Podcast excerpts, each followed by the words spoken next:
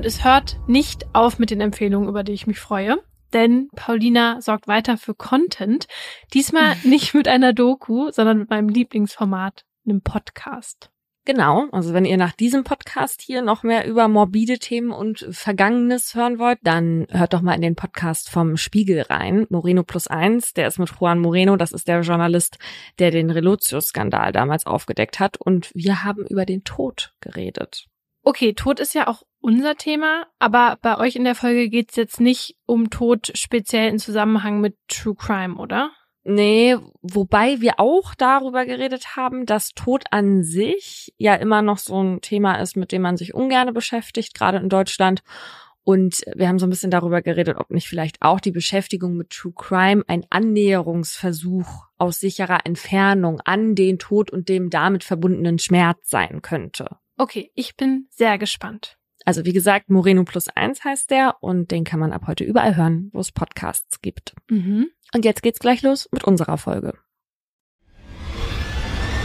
Werbung.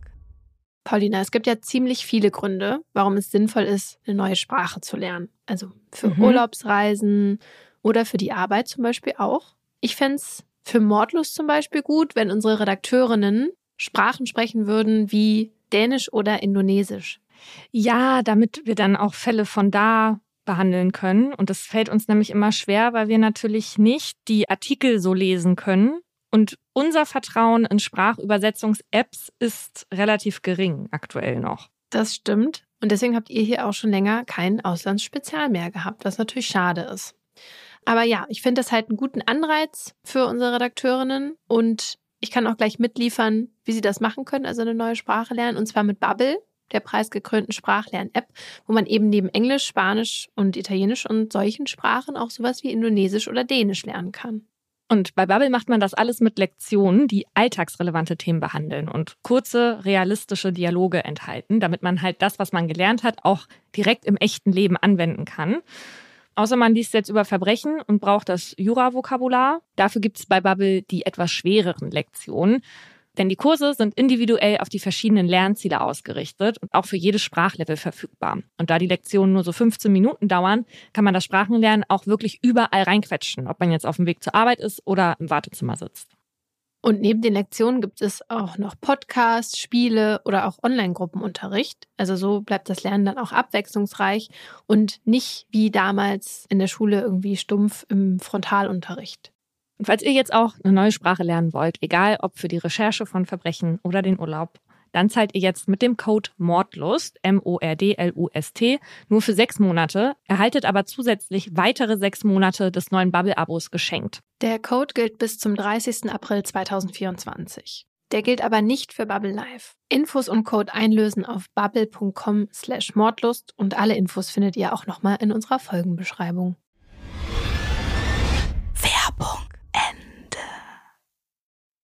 Und damit herzlich willkommen zu Mordlust, einem Podcast der Partner in Crime. Wir reden über wahre Verbrechen und ihre Hintergründe. Mein Name ist Paulina Kraser. Und ich bin Laura Wohlers. In jeder Folge gibt es ein bestimmtes Oberthema, zu dem wir zwei wahre Kriminalfälle nacherzählen, über die diskutieren und auch mit Menschen mit Expertise sprechen. Hier geht's um True Crime, also auch immer um die Schicksale von Menschen. Bitte behaltet das immer im Hinterkopf. Das machen wir auch. Selbst dann, wenn wir zwischendurch mal ein bisschen ungehemmter miteinander sprechen. Das ist für uns so eine Art Comic Relief, aber natürlich nicht despektierlich gemeint.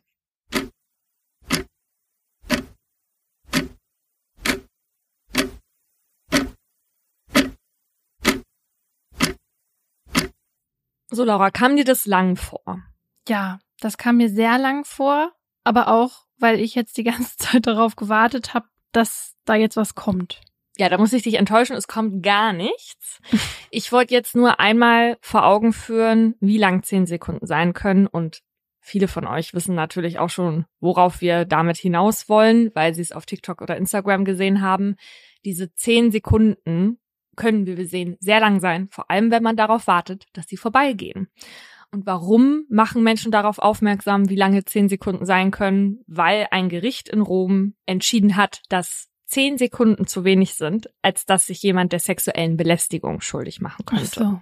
Ja. Mhm. Genau, also es gab dieses Urteil im Juli und das hat dann nicht nur Italien, sondern eigentlich in ganz Europa für Empörung gesorgt. Da stand nämlich ein Hausmeister einer Schule vor Gericht und der hat nämlich einer 17-Jährigen auf dem Weg ins Klassenzimmer in die Hose und Unterhose gefasst und ihren Po begrapscht. Mhm. Und die Schülerin hat dann daraufhin Anzeige erstattet, was man ja total verständlich findet. Ja. Und vor Gericht gab der Typ dann die Tat auch zu, allerdings nur insofern, dass er sagte, ja, also er hat den Po angefasst, aber nur von außen, also nicht in die Hose und das Ganze habe er nur aus Spaß gemacht.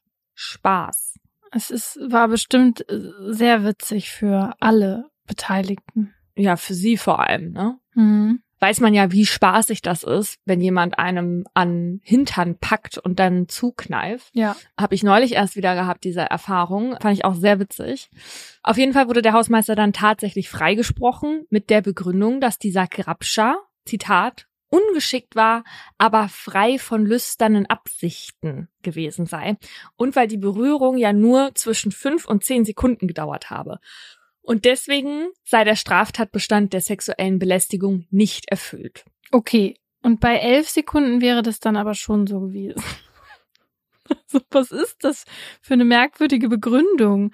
Fünf bis zehn Sekunden, das geht noch voll klar. Ja, aber danach ganz klar sexuelle Belästigung. Vorher, hahaha, witzig. Einfach nur. Ich verstehe überhaupt nicht, wie man das also auch als Gericht das ernsthaft in Zusammenhang mit einer Zeitspanne ja. setzen kann. Also du kannst ein Leben innerhalb von Sekunden auslöschen.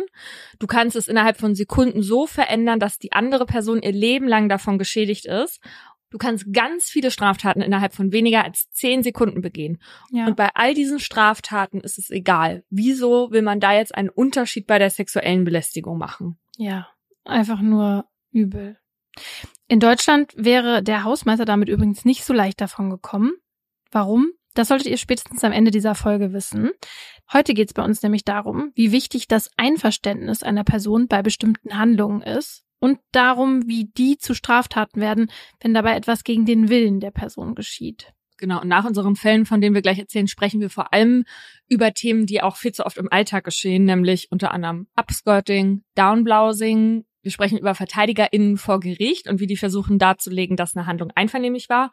Und es geht darum, ob sich Transmenschen vor dem Sex outen müssen und was passiert, wenn beim Sex heimlich das Kondom abgezogen wird. Dementsprechend geht es in der ganzen Folge um sexualisierte Gewalt, allerdings jetzt nicht in Form, naja, also der typischen Vergewaltigung will man fast sagen. Und mein Fall zeigt jetzt erstmal, dass manchmal gar keine Gewalt nötig ist, um Menschen körperlich zu verletzen. Alle Namen habe ich geändert. Iris kann nicht mehr. Die 39-Jährige ist ständig müde. Als Mutter von zwei Kindern ist es normal, manchmal K.O. zu sein, das weiß sie, aber das hier ist anders. Denn bei der Erschöpfung bleibt es nicht. Im Juni 2009 machen Iris dann auch noch Gliederschmerzen zu schaffen, bis sie mit Fieber flach liegt. Was hat sie sich da bloß eingefangen? Und das auch noch im Sommer? Iris hofft, dass es einfach schnell wieder vorbeigeht. Aber ihr Zustand wird nicht besser. Im Gegenteil. Als sie an einem Tag Blut erbricht, bekommt Iris es mit der Angst zu tun. Jetzt will sie ins Krankenhaus. Dort wird man bestimmt dafür sorgen, dass sie schnell wieder gesund wird.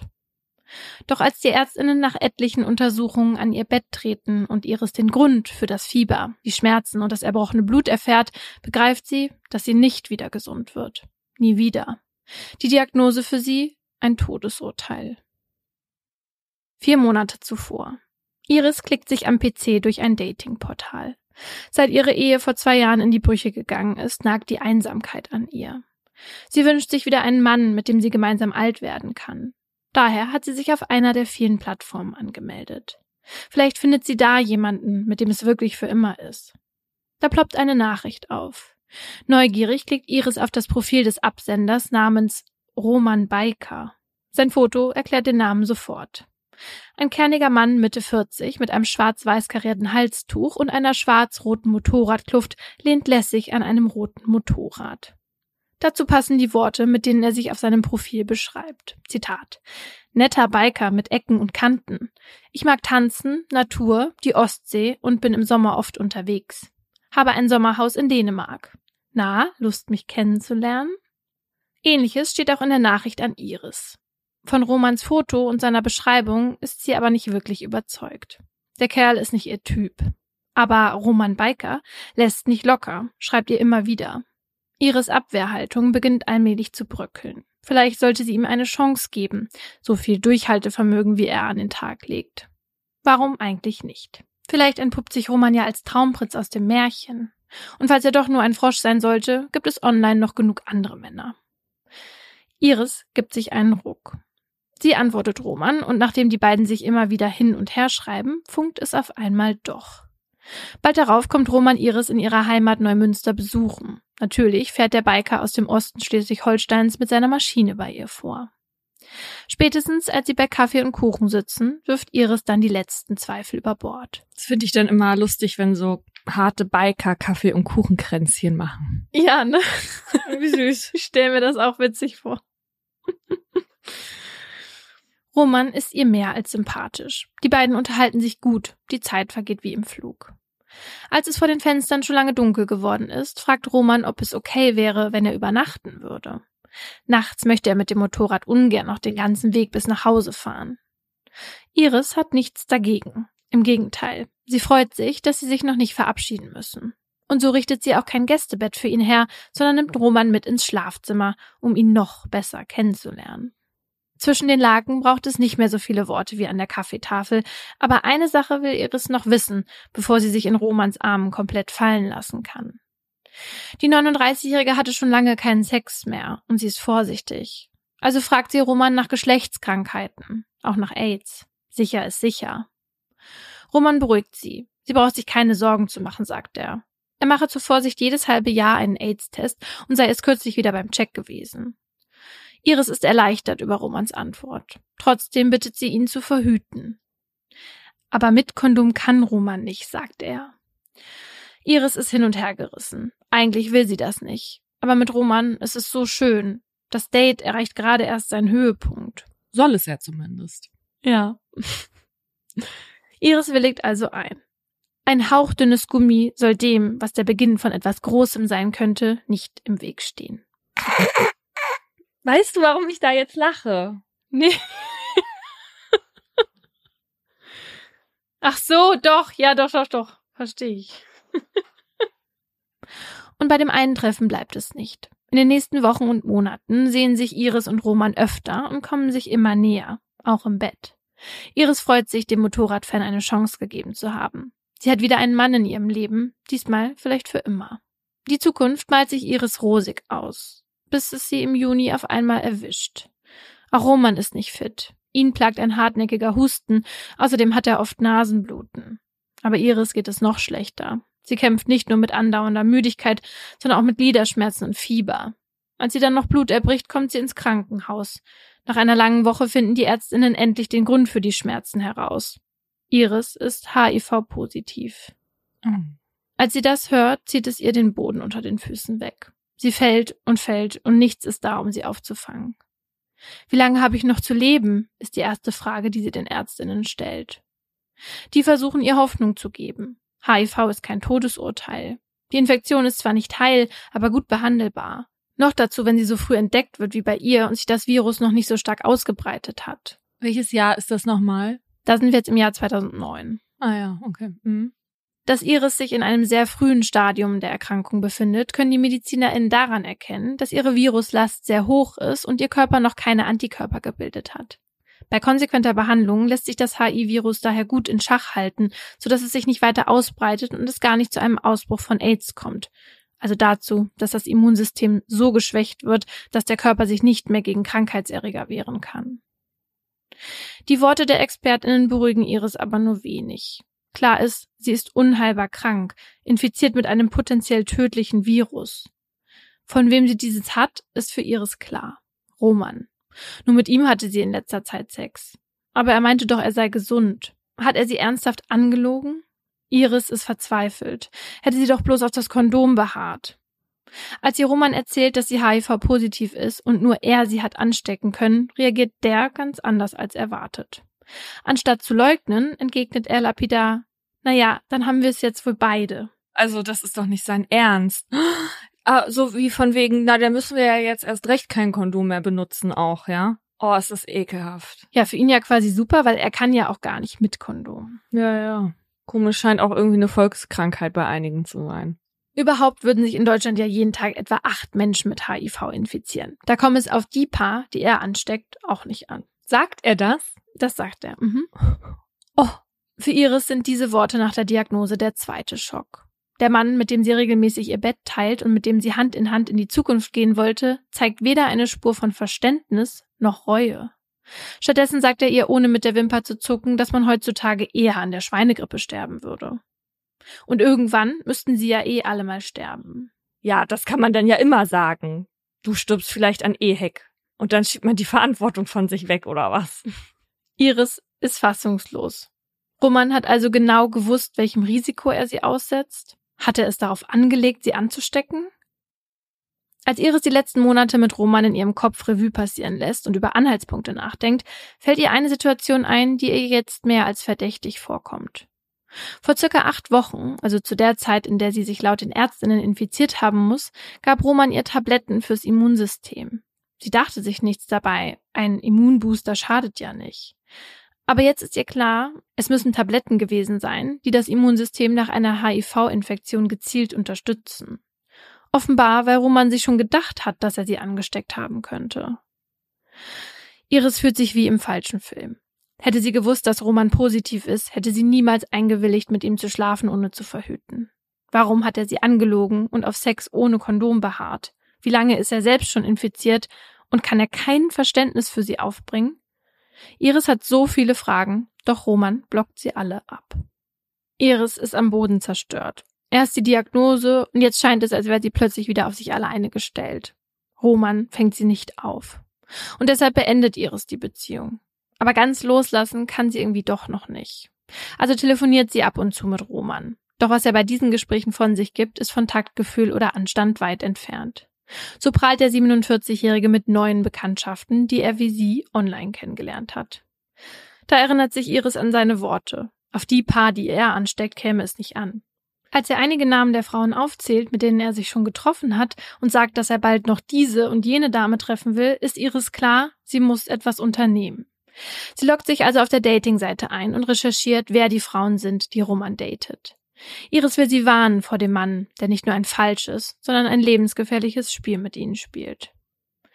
Die 39-Jährige ist fest entschlossen, nicht zuzulassen, dass es noch andere Opfer gibt. Denn welches Leid Roman verursacht, erfährt Iris jeden Tag am eigenen Leib. Ihren Alltag muss sie um Ärztinnenbesuche und Termine bei der AIDS-Hilfe herum planen. Iris weiß jetzt, dass sich HIV gut behandeln lässt, vor allem wenn es wie bei ihr früh entdeckt wird. Aber sie weiß auch, dass sie ihr ganzes Leben lang täglich Tabletten nehmen muss, um zu verhindern, dass sich das Virus in ihrem Körper ausbreitet und vielleicht doch AIDS ausbricht. Und die Nebenwirkungen der Medikamente sind nicht ohne. Sie reichen von Übelkeit über Kopfschmerzen und Schwindel bis zu Schlafstörungen und Verdauungsproblemen. Außerdem muss Iris jetzt besonders aufpassen, sich nichts einzufangen, weil das Virus ihr Immunsystem schwächt. Und selbst wenn sie sich nicht mit einer Erkältung oder Schlimmerem ansteckt, kann das Virus auch so massive Schäden anrichten. Es kann nämlich nicht nur das Immunsystem angreifen, sondern auch Muskeln, Nerven und Organe wie Herz oder Gehirn. Um das zu verhindern, ist eine konsequente Behandlung notwendig. Denn ohne die endet eine HIV-Infektion im Schnitt nach zwölf Jahren tödlich, weil sie das körpereigene Immunsystem komplett zerstört. Der Gedanke, dass in ihrem Körper ein lebensbedrohliches Virus haust, ist unerträglich für Iris. Was, wenn sie trotz Behandlung an AIDS erkrankt? Wie viele Jahre sind ihr noch vergönnt und wird sie ihre Kinder aufwachsen sehen? Fragen wir diese quälen sie irgendwann so sehr, dass sie es ohne psychologische Hilfe nicht mehr durch den Alltag schafft. Eine solche Odyssee sollte niemand bestreiten müssen. Schon gar nicht unschuldige Frauen, die in Roman vielleicht auch den Mann fürs Leben sehen. Und erst wenn es zu spät ist, erkennen, dass er nicht der Prinz aus dem Märchen ist, sondern der böse Wolf höchstpersönlich.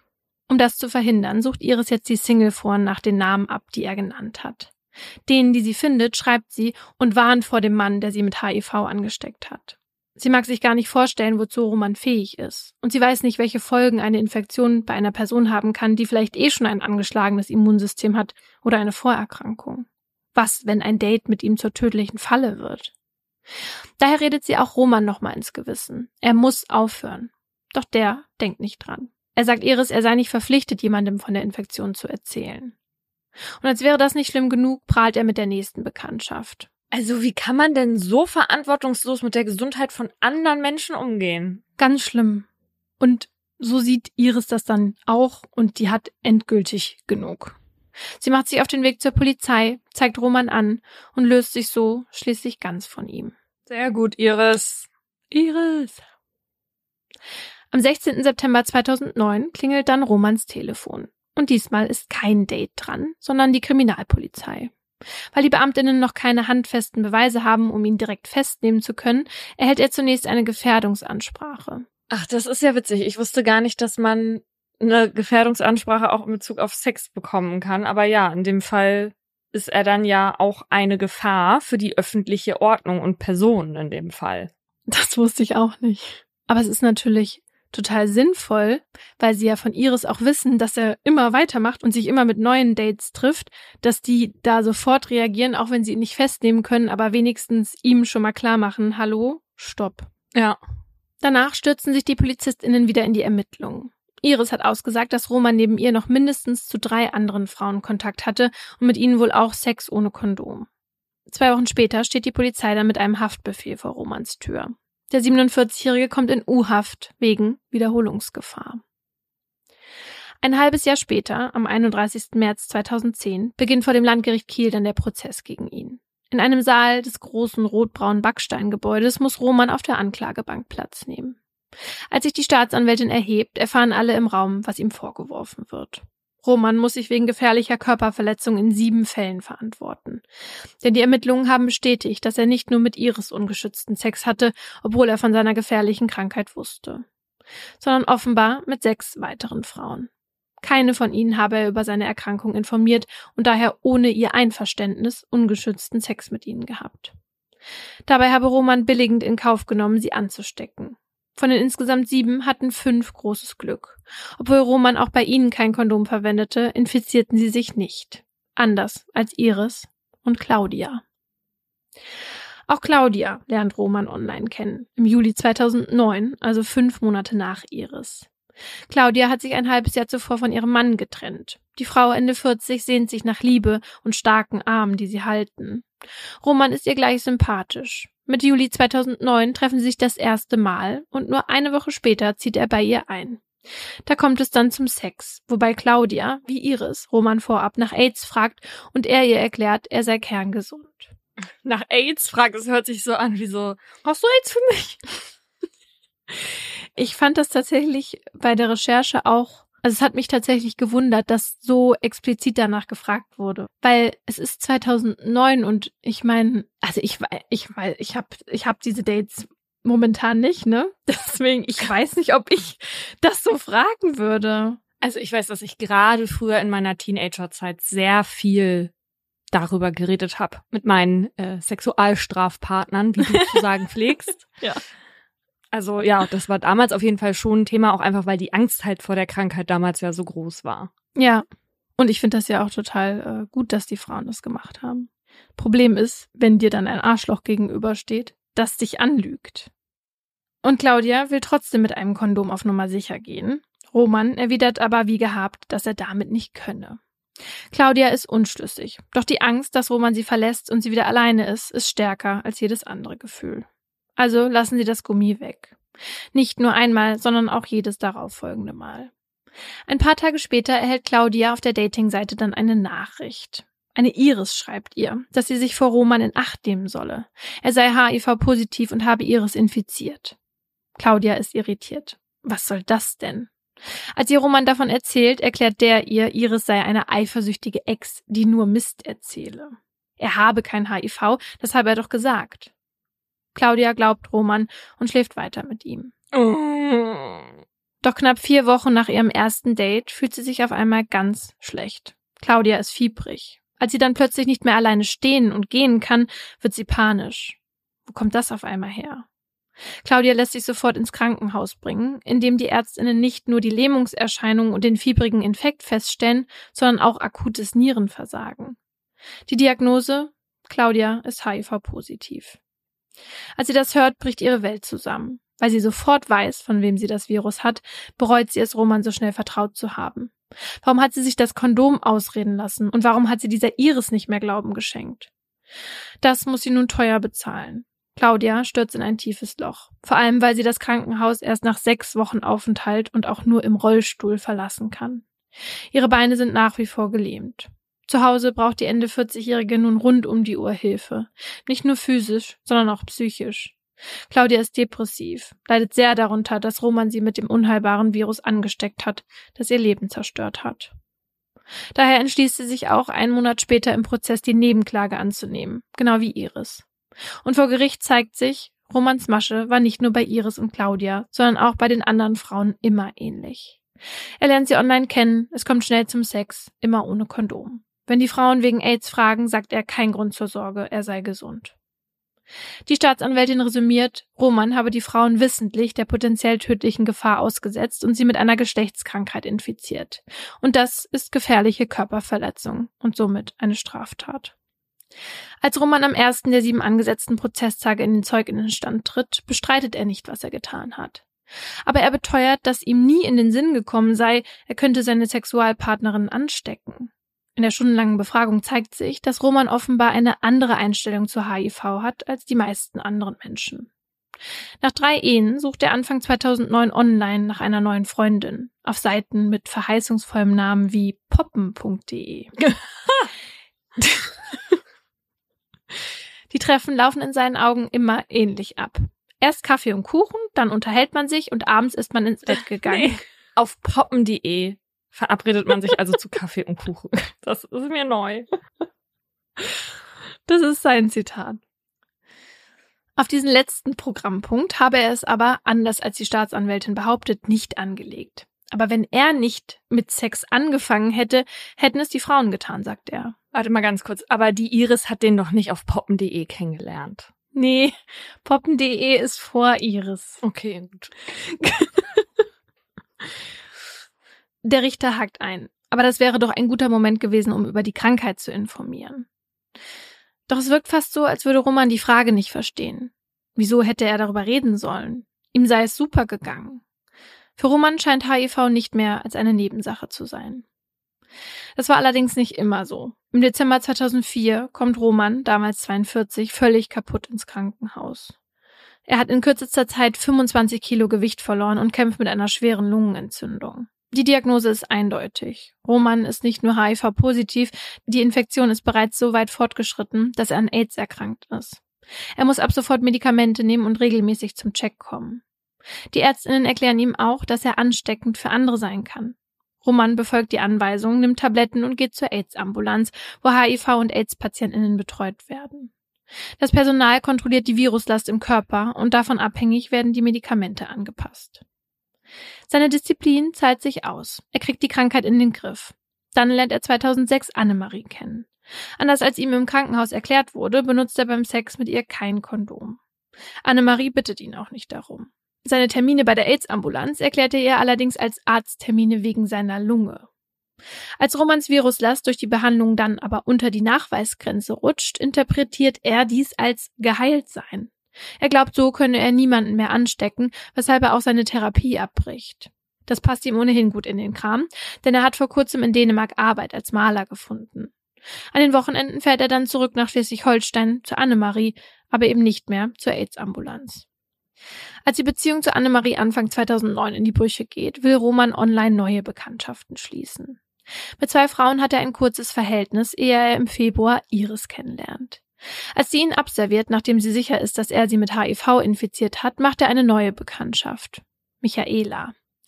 Doch bevor es zum Sex kommt, konfrontiert Michaela ihn mit der Nachricht einer Iris. Laut der solle sie sich vor Roman hüten, er sei HIV-positiv. Roman streitet das ab, alles Quatsch. Wenn überhaupt habe Iris ihn infiziert. Michaela glaubt ihm nicht und bricht den Kontakt ab. Roman sucht sich die nächste Frau, Claudia. Inzwischen merkt er allerdings selbst, dass es ihm ohne Medikamente nicht mehr super geht. Kurz vor dem ersten Date mit Claudia geht er nach rund zwei Jahren mal wieder in die AIDS-Ambulanz. Die Tests zeigen, die Erreger in seinem Körper haben Resistenzen gebildet. Roman braucht dringend neue Medikamente. Seine Viruslast ist extrem erhöht, er ist hoch ansteckend. Trotzdem trifft er Claudia und überredet sie zu Sex ohne Kondom. Anders als Michaela gibt Claudia nichts auf die Warnung, die Iris ihr schickt. Claudia infiziert sich. Weil sie dann mit ihm nichts mehr zu tun haben will, sucht er sich online die nächste Frau, Bianca. Auch mit ihr hat er ungeschützten Sex, doch auch sie wird von Iris gefunden und angeschrieben, sie solle aufpassen, Roman sei HIV-positiv. Als Bianca daraufhin heimlich Romans Medikamente überprüft und schwarz auf weiß liest, was Iris ihr erzählt hat, wirft sie ihn aus der Wohnung. Kurz darauf zeigt Iris Roman an. Roman erhält die Gefährdungsansprache und trifft sich danach trotzdem mit einer weiteren Frau zum Sex. Dann beendet die Polizei seinen Sexfeldzug mit dem Haftbefehl. Sex ist ein Wort, das in diesem Prozess häufig fällt. Es hat ganz den Anschein, als sei es Romans einziger Lebenszweck. Ob sich das in irgendeiner Weise auf seine Schuldfähigkeit auswirkt, soll die psychiatrische Sachverständige einschätzen, die als nächstes in den Zeuginnenstand tritt. Sie hat Roman ausführlich begutachtet und sich durch seine Krankenakte gewühlt. Dabei ist nicht nur sein Fokus auf Sex klar zutage getreten, von ihm gab es da auch so Aussagen wie er habe so viel Sex gehabt, das hätte für drei Leben gereicht, sondern auch ein schleichender Gedächtnisverlust, der schon Mitte der 90er bei ihm eingesetzt hat. Laut der Sachverständigen könne sich Roman etwa seit dieser Zeit nicht einmal mehr an emotionale Informationen wie die Namen seiner Intimpartnerinnen erinnern und auch nicht daran, wo und wann er sich selbst mit HIV angesteckt oder wie er auf die Diagnose im Jahr 2004 reagiert habe. Also ehrlicherweise finde ich nicht, dass Roman den Eindruck macht, als wären seine Intimpartnerinnen für ihn in irgendeiner Weise mit Emotionalität mhm. verknüpft. Ja, finde ich auch, das stimmt. Aber er kann sich eben auch nicht an sowas erinnern wie, ja, die Diagnose, wie er darauf gereagiert hat und so weiter.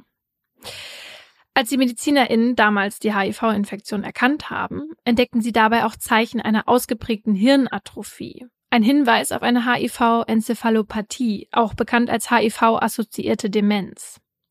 Das heißt, das Virus hatte bis dato bereits Romans Hirn befallen und für einen Abbau der Hirnmasse gesorgt. Also tut mir leid, aber so hört sich das bei dem auch an.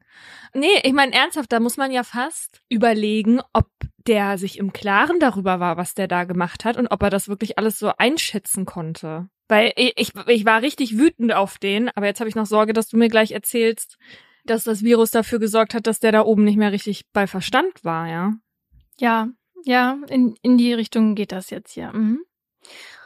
Und die Sachverständige sagt auch, dass sein niedriger IQ heute das bestätige. Auch sein gestörtes Sozialverhalten, das ist ja das, was du da gerade angesprochen hast, führt die Sachverständige auf die hirnorganischen Abbauprozesse zurück. Romans gesteigertes sexuelles Verlangen, bei dem es ihm wirklich nur noch um die Befriedigung seiner sexuellen Bedürfnisse und nicht mehr um langfristige Beziehungen oder das Wohl seiner Partnerin ging, aber zum Beispiel auch die Tatsache, dass er von Iris Sorgen wegen der Infektion genervt war, zeige, dass er die Konsequenzen seines Tuns nicht mehr vollständig überblicken könne. Das Fazit der Gutachterin daher, die durch die HIV-Infektion ausgelösten hirnorganischen Abbauprozesse führen bei Roman zu einer verminderten Schuldfähigkeit. Wie sich das auf das Strafmaß auswirkt, zeigt sich fast exakt ein Jahr, nachdem Iris von ihrer HIV-Diagnose erfahren hat. Am Montag, den 28. Juni 2010, wird Roman in den beiden Fällen von Iris und Claudia wegen gefährlicher Körperverletzung und in den Fällen von Annemarie, Bianca und den drei anderen Frauen wegen versuchter gefährlicher Körperverletzung zu einer Gesamtfreiheitsstrafe von fünf Jahren verurteilt. Er habe die Frauen gegen ihren Willen mit einer Geschlechtskrankheit angesteckt, beziehungsweise eine Infektion billigend in Kauf genommen. Wegen seiner hirnorganischen Störung wird zudem die Unterbringung in einem psychiatrischen Krankenhaus angeordnet. Klar sei dem Gericht, dass Romans Hirnschäden irreversibel sind und nur noch schlimmer werden. Dabei sei jetzt schon die Befriedigung seines Sexualtriebs im Fokus seines Handelns und blende fast alles andere aus. Die Kammer geht daher nicht davon aus, dass Roman die Frauen mit böser Absicht mit dem Virus infiziert hat. Es sei ihm zwar bewusst gewesen, dass er sie anstecken und wie gefährlich eine Infektion sein kann, sein Fokus habe jedoch auf dem Geschlechtsverkehr gelegen. Er habe keine Empathie und Zitat verkennt auch sich selbst gegenüber grotesk die Realität. Daher sei davon auszugehen, dass Roman nach der Haft einfach weitermache wie bisher und er deshalb gefährlich für die Allgemeinheit sei.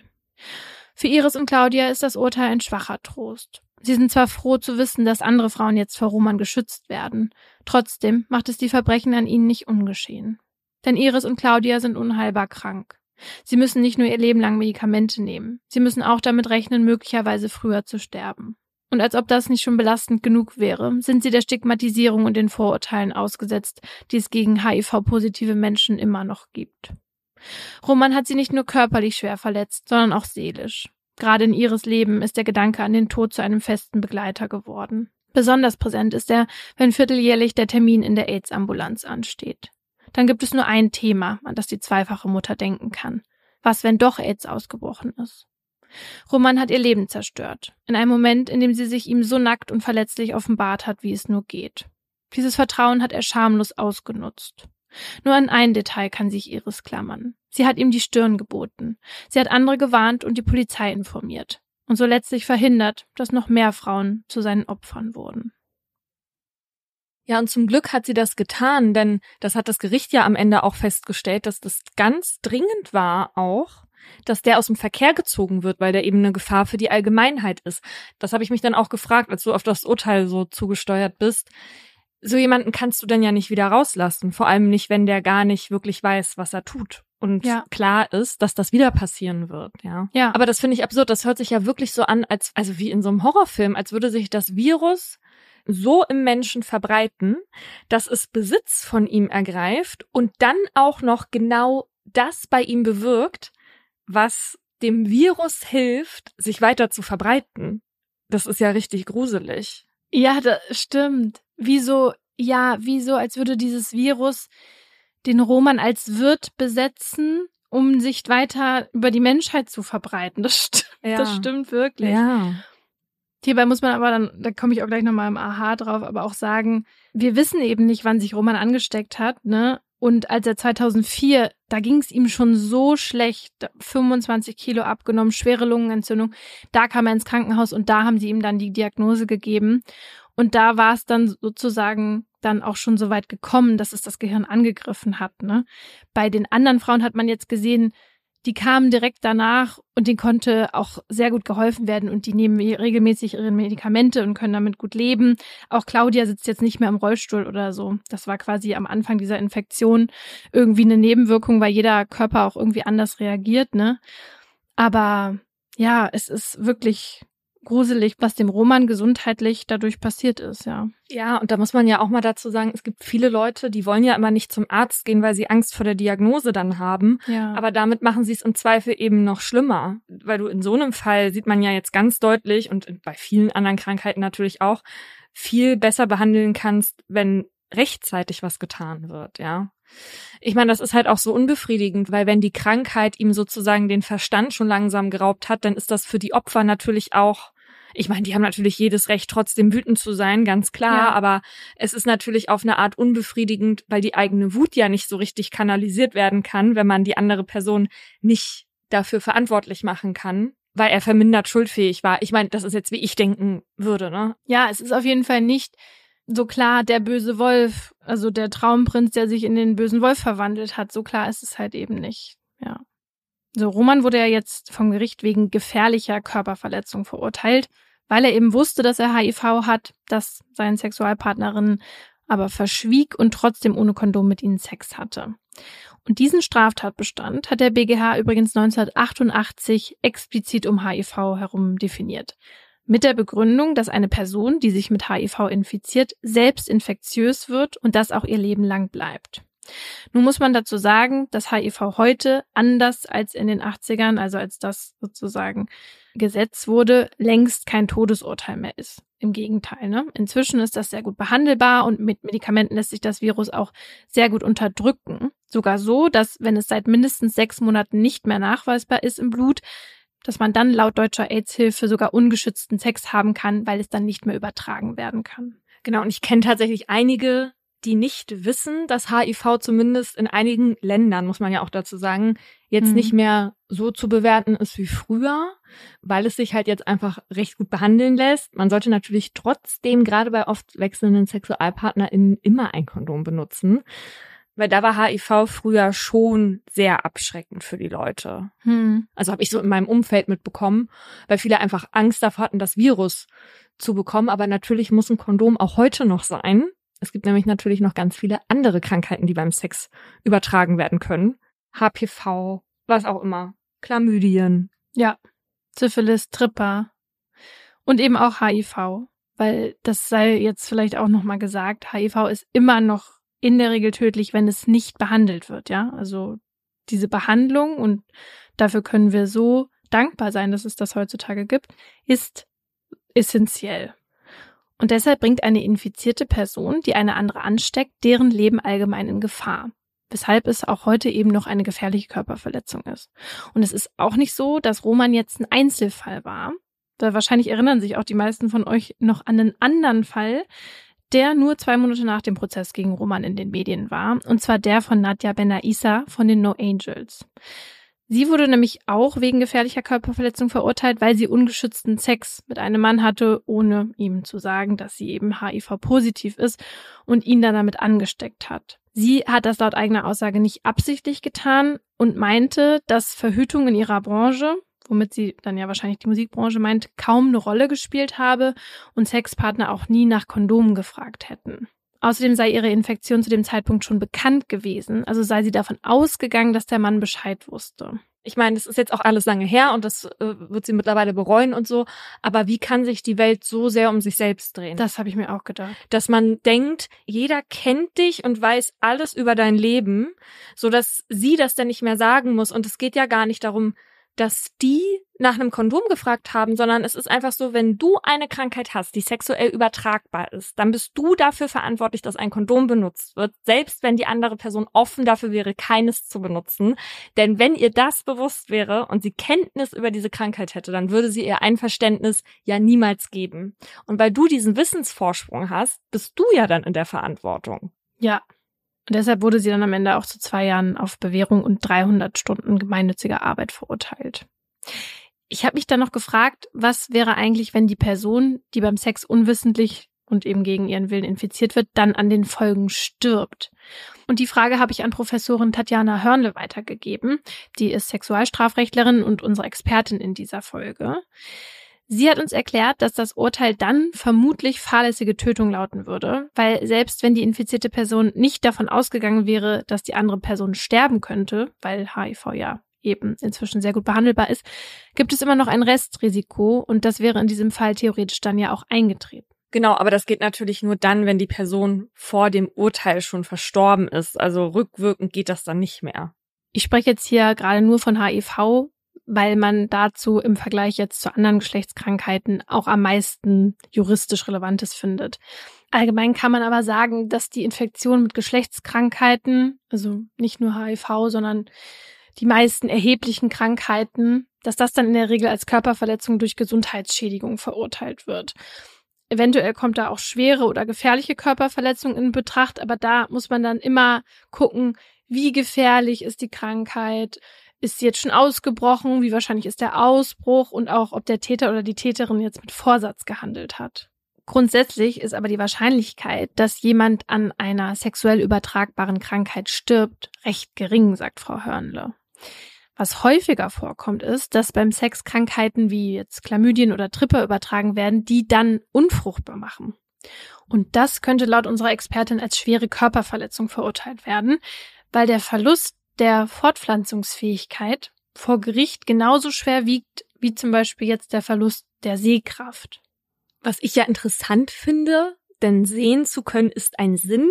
Und ich meine, okay, das andere gibt manchen Menschen Sinn im Leben, aber ich hätte nicht gedacht, dass das irgendwie gleich bewertet wird, weil es ja in Bezug auf Nachwuchs auch andere Alternativen gibt, ne? Ja.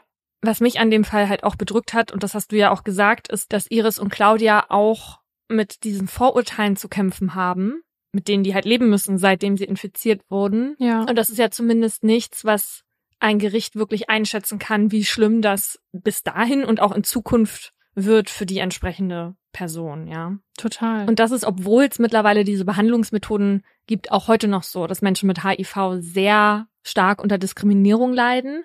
Das zeigt auch eine Umfrage der Deutschen AIDS-Hilfe aus dem Jahr 2020. Darin hatten 15 Prozent der Befragten, die mit HIV infiziert waren, angegeben, dass sie deswegen schon mal verbal beleidigt wurden und 19 Prozent wurde ein Gesundheitsdienst verweigert. Und was natürlich ganz drastisch betroffen ist, das können wir uns ja alle denken, ist das Sexualleben von den Betroffenen.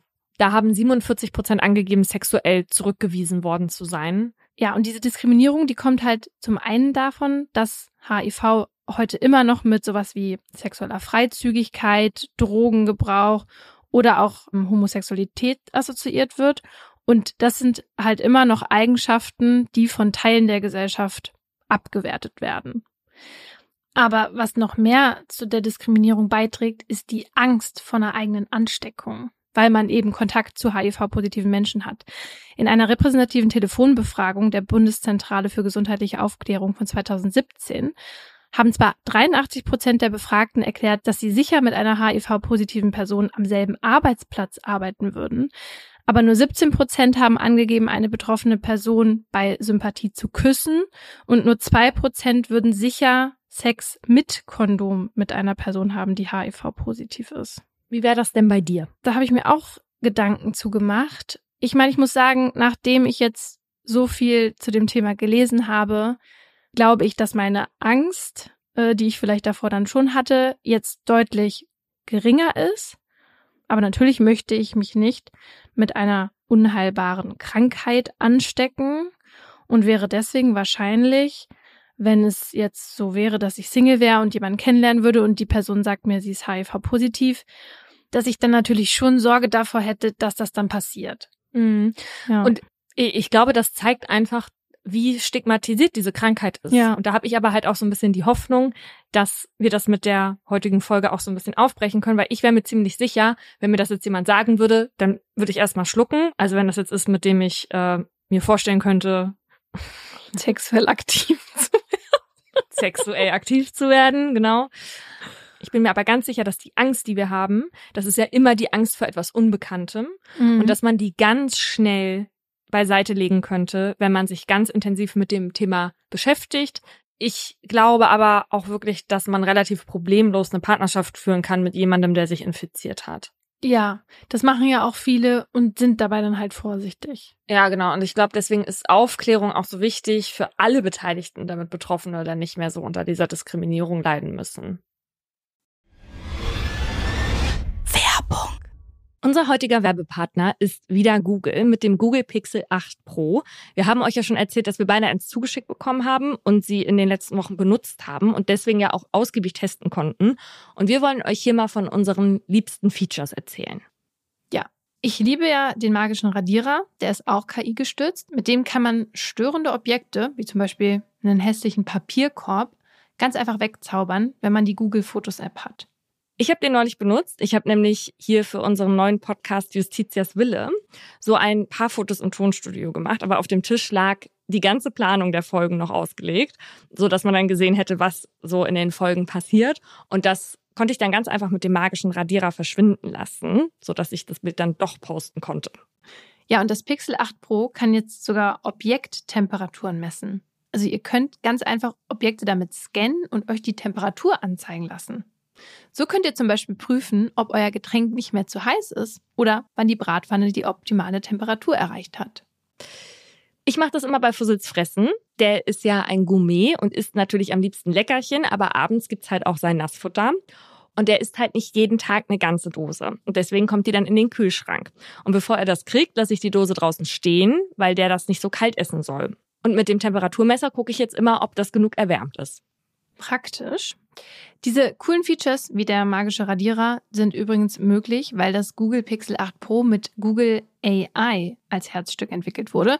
Und von einem anderen Smartphone auf das Pixel zu wechseln, ist ganz einfach. Sogar vom iPhone könnt ihr eure Daten inklusive Fotos und Videos, Kontakten, iMessages, WhatsApp-Nachrichten, Apps und mehr sicher auf das Pixel übertragen mit nur ein paar Schritten.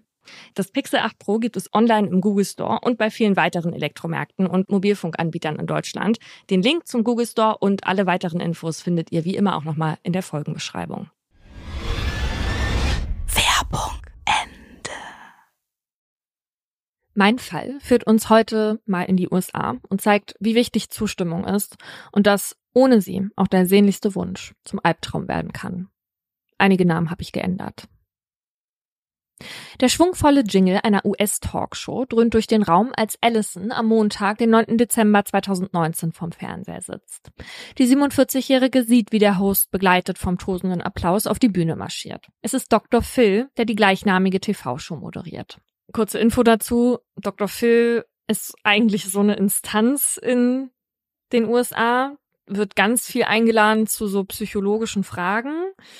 Er macht aber eher so Entertainment, ehrlicherweise. Und vielleicht verbindet man ihn auch manchmal ein bisschen zu sehr mit so einer Figur des Seelenklempners, obwohl er eigentlich gar keine gültige Zulassung mehr hat. Aber er ist trotzdem sehr beliebt in den USA und vor allem auch in Crime-Podcasts.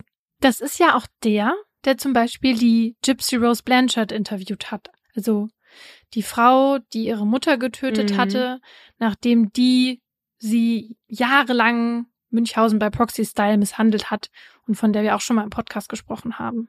Genau, der und Allison, die sieht jetzt gerade seine eigene Show bei sich im Fernsehen. Als er seine GesprächspartnerInnen auf die Bühne bittet und sich eine von ihnen als Jacoba vorstellt, wird Allison hellhörig. Der Name sagt ihr etwas. Sie lauscht aufmerksam, was Jacoba berichtet. Jacoba erzählt von ihrem Leben, das jahrelang auf einer großen Lüge beruhte. Und noch ehe die 45-minütige Show zu Ende ist, ist sich Allison sicher, dass sie und Jacoba eine schreckliche Wahrheit verbindet. Denn wo viel Weisheit ist, da ist viel Grämen. Und wer viel lernt, der muss viel leiden. Buchprediger, Kapitel 1, Vers 18. Fünfeinhalb Jahre zuvor. Als Jacoba 2014 das Päckchen vor sich liegen hat, fühlt sich die 34-Jährige aus Indianapolis wie ein Kind an Weihnachten. Die Schachtel ist klein, das Versprechen dahinter riesig. Der Inhalt soll ihr dabei helfen, herauszufinden, was sie sich schon seit 25 Jahren fragt. Wer ist ihre Familie? Schon als kleines Mädchen fiel ihr auf, dass sie mit ihren blonden Haaren und den blauen Augen anders aussieht als ihre Mom Debbie und ihr Dad Alan, die beide dunkle Augen und Haare haben. Jacoba fragt ihre Eltern damals, ob sie adoptiert ist. Debbie verneint das. Aber als Jacoba nicht aufhört nachzubohren, erklärt ihre Mutter, dass sie mit Anfang 20 unbedingt schwanger werden wollte. Das Problem, Jacobas Vater Alan ist zeugungsunfähig. Deswegen haben sie sich damals an ein Kinderwunschzentrum gewandt. Ein Samenspender erfüllte Debbie und Alan dann den Wunsch vom eigenen Kind. Dank ihm gibt es Jacoba heute. Heute, mit Mitte 30, ist Jacoba damit im Reinen. Auch wenn Ellen nicht ihr biologischer Vater ist, ist er doch ihr Dad. Nur das zählt. Die Identität des Spenders ist ihr egal. Die Vaterfigur in ihrem Leben ist besetzt. Was Jacoba mehr umtreibt, hat der unbekannte Spender noch andere Kinder gezeugt. Denn das würde bedeuten, sie hätte Geschwister. Und die wünscht sie sich sehnlichst. Jacoba ist nämlich Einzelkind. Laut Kinderwunschzentrum wird ein Spender zwar öfter eingesetzt, aber maximal dreimal. Das hatte man damals Mutter Debbie erzählt. Denn was auf keinen Fall passieren soll, ist, dass in einer Region zu viele Menschen leben, die blutsverwandt sind, ohne es zu wissen. Die Gefahr wäre zu groß, dass sich Geschwister ineinander verlieben. Jacoba hat sich das Päckchen bei 23andMe bestellt, einem Unternehmen, das DNA-Tests für Privatpersonen anbietet. Sie packt das Röhrchen aus, füllt es mit ihrem Speichel und schickt es an die Firma zurück. Sollte es Halbgeschwister geben, die diesen Test auch gemacht haben, dann würde sie das erfahren und hätte sogar die Möglichkeit, Kontakt herzustellen. Die Chance ist nicht gering. Diese Tests sind zu der Zeit sehr beliebt, weil sie auch Aufschluss darüber geben sollen, wo die Vorfahren herkommen. Jacoba ist aufgeregt. Bald kann sie vielleicht die Leerstelle füllen, die sie seit ihrer Kindheit spürt. Rufe mich, so will ich dir antworten, und ich will dir anzeigen große und gewaltige Dinge, die du nicht weißt. Jeremia, Kapitel 33, Vers 3. Das Ergebnis des DNA-Tests bekommt Jacoba etwa acht Wochen, nachdem sie ihn abgeschickt hat. Im Herbst 2014 sitzt sie vor dem PC. Das ist der Moment, auf den sie so lange hingefiebert hat. Nach ein, zwei Klicks baut sich auf der Webseite von 23andMe eine Seite mit dem Titel Jacoba Stammbaum auf. Von ihrem Namen gehen zwei Linien weg. Eine nach rechts zur Mutter Debbie und eine nach links zum Symbolbild eines Mannes namens unbekannter Vater. Jacoba hofft, dass sich von da aus weitere Linien aufbauen. Und tatsächlich, gleich fünf führen zu Symbolbildern von Frauen und zwei weitere zu zwei Männern. Unter allen sieben steht unbekanntes Halbgeschwister. Jacobas Freude ist riesig. Sie hat tatsächlich Geschwister und nicht nur ein oder zwei, sondern sogar sieben. Aber das Hochgefühl ebbt schnell wieder ab, denn etwas macht sie stutzig. Ihre Mutter meinte, ein Spender würde maximal dreimal eingesetzt werden. Wie kann sie dann sieben Schwestern und Brüder haben? Aber ja. kann es nicht sein, dass die Person dreimal als Spender aufgetreten ist und dann auch eigene Kinder gezeugt hat? Ganz genau, das hätte ich jetzt auch als redaktionelle Anmerkung gleich dazu gesagt, weil genau, also wir wissen natürlich nicht, wie viele Kinder er selber noch gezeugt hat. Ja. ja. Aber das ist das, was Jacoba in dem Moment denkt und es kommt ihr seltsam vor. Mhm. Sie nimmt Kontakt zu ihren Halbgeschwistern auf. Die Freude darüber, sich gefunden zu haben, wird allerdings auch bei ihnen getrübt von der Skepsis, gleich so viele Geschwister zu haben. Jetzt interessiert Jacoba doch, wer der Mann ist, der insgesamt acht Kinder gezeugt hat. Sie und ihre Geschwister haben viele Fragen. Die Antwort liegt bei dem Unbekannten. Also geben sie sich ein Versprechen. Sie werden ihn finden. Spricht zu ihm Philippus, Herr, zeige uns den Vater, und es genügt uns. Johannes Kapitel 14, Vers 8. Jacoba und ihre Geschwister werden zu AhnenforscherInnen. Aber sie müssen keine staubigen Unterlagen in muffigen Archiven wälzen. Stattdessen sind sie regelmäßig auf Ancestry.com unterwegs. Die Datenbank für Familienforschung hält Milliarden von Geburts-, Heirats- und Sterbeurkunden, Telefonbücher und anderen Dokumenten bereit. Jedes Wochenende telefoniert Jacoba mit ihren Geschwistern. Immer wieder tippen sie Namen von allen möglichen näheren und weiter entfernten Verwandten in die Suchleiste ein, unter anderem von einer Sylvia, die laut Stammbaum ihre Cousine zweiten Grades sein soll. Könnte sie den entscheidenden Hinweis auf ihren unbekannten Vater liefern? Jacoba schreibt Sylvia, um herauszufinden, welche Nachnamen in ihrer Familie vorkommen. Sylvia antwortet und als Jacoba einen der Namen liest, ist es wie ein Schlag in die Magengrube. Donald Klein. Jacoba kennt einen Donald Klein. Er ist Arzt. Genauer gesagt, er ist der Arzt, bei dem ihre Mutter Debbie vor 35 Jahren zur Kinderwunschbehandlung war. Und Jacoba war auch schon einmal bei ihm. Mit 18 hatte sie versucht, Infos zu dem Samenspender von ihm zu bekommen. Er hatte aber erwidert, dass er die Daten dazu nicht mehr habe. Jacoba wird schlecht. Das bedeutet, sie stammt nicht von einem anonymen Samenspender ab. Und bei ihren Halbgeschwistern muss es genauso sein. Doch wieso? Es sind quälende Fragen, die sich die Familien stellen müssen. Jacobas Mutter Debbie ist geschockt, als sie davon erfährt.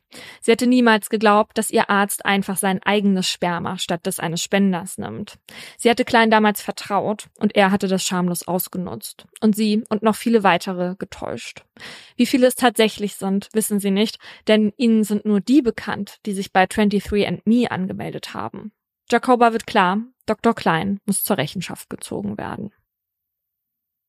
Die Rache ist mein, ich will vergelten. Zu seiner Zeit soll ihr Fuß gleiten, denn die Zeit ihres Unglücks ist nah und ihr künftiges eilt herzu.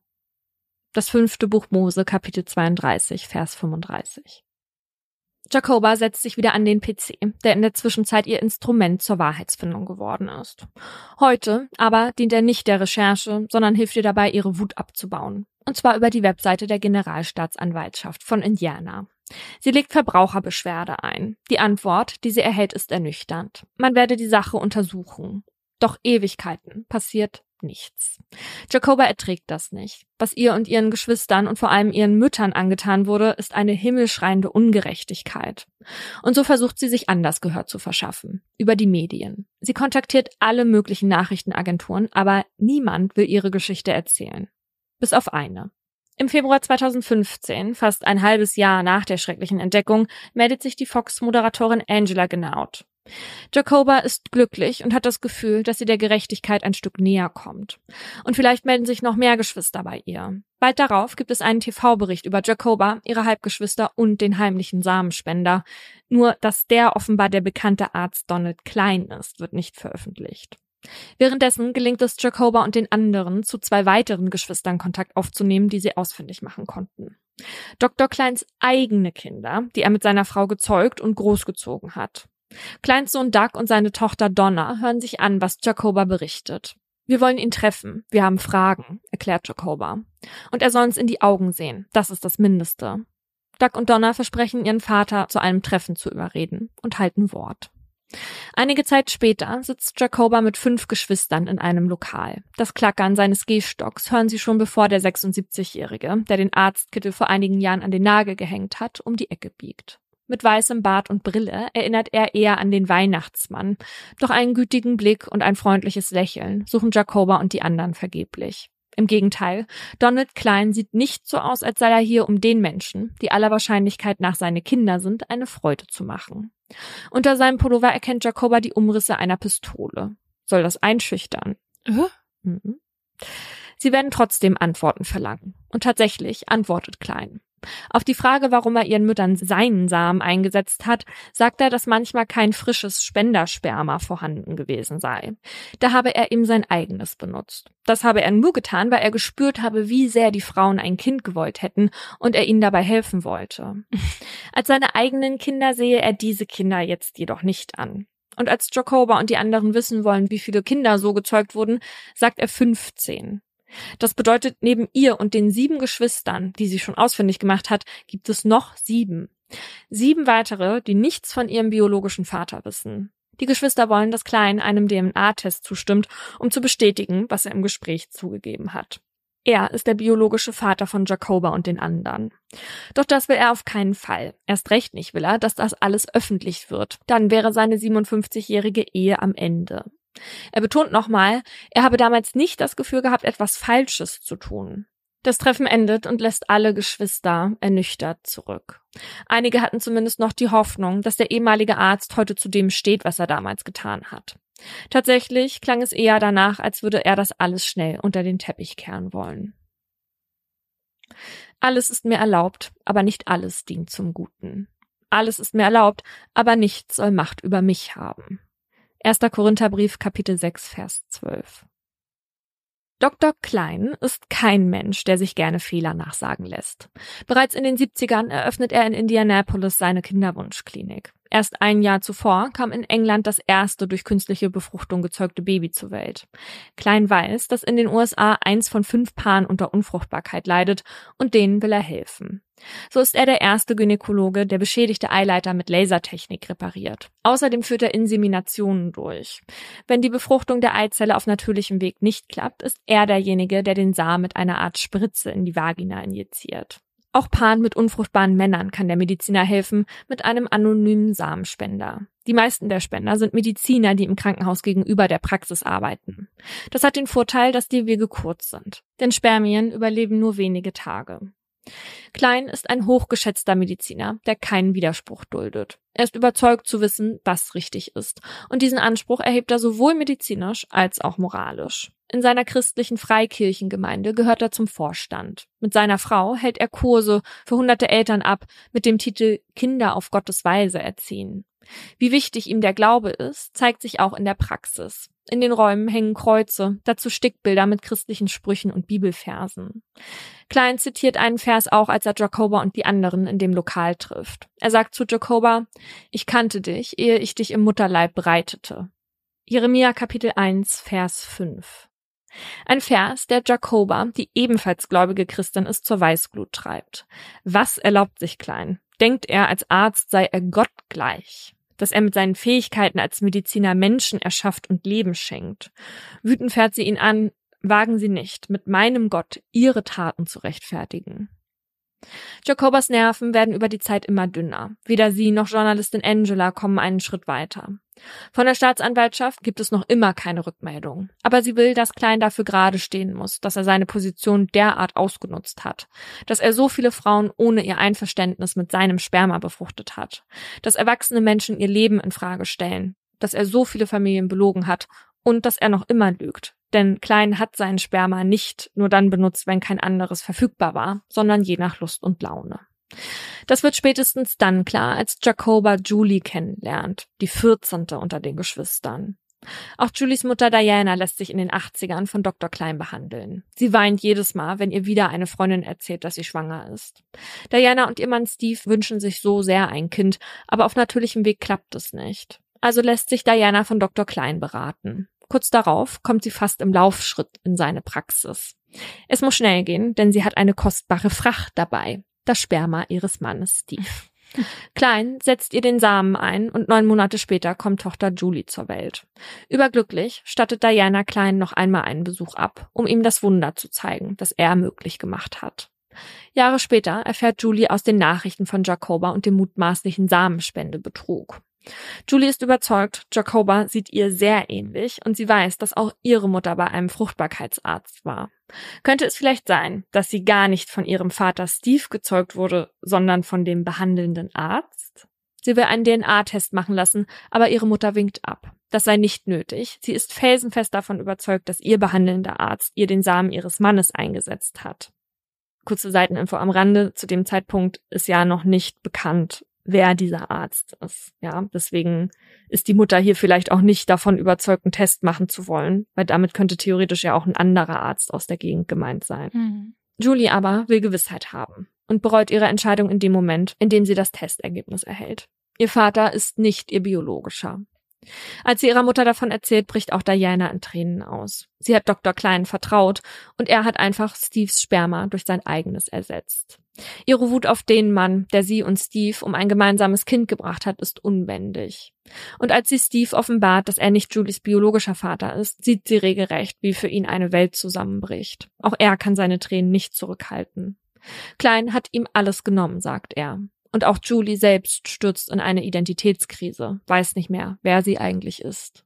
Klein hat also nicht nur angeblich verzweifelten Paaren mit unfruchtbaren Männern ohne Einverständnis mit seinem Samen zu einem Kind verholfen, sondern auch jenen, die gar keinen Samenspender gebraucht hätten. Und dann stimmt das Argument von dem Arzt ja auch nicht, von wegen, habe ich ja nur gemacht, äh, weil kein frisches Spendersperma da war. Ja, nein, genau.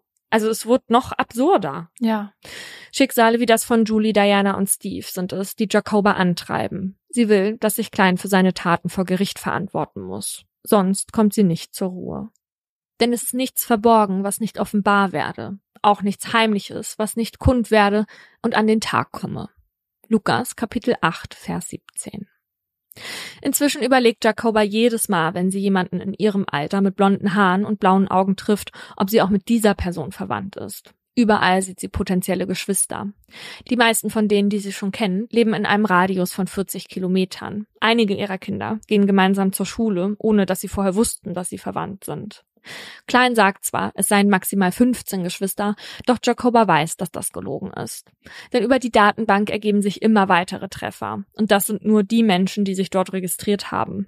Inzwischen sind es schon 20, die laut DNA-Test ebenfalls von Klein gezeugt wurden. Mhm.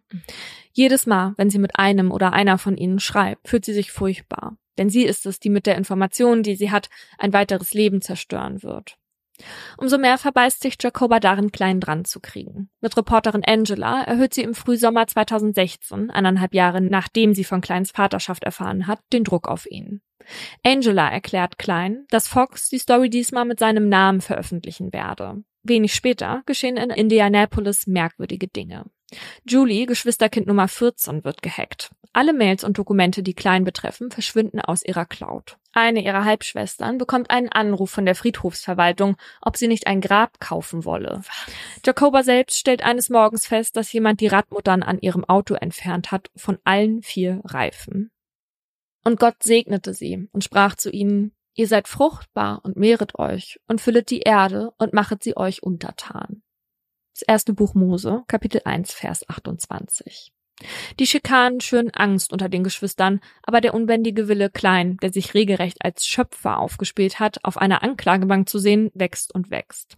Jacoba denkt, so ein himmelschreiendes Unrecht muss bestraft werden.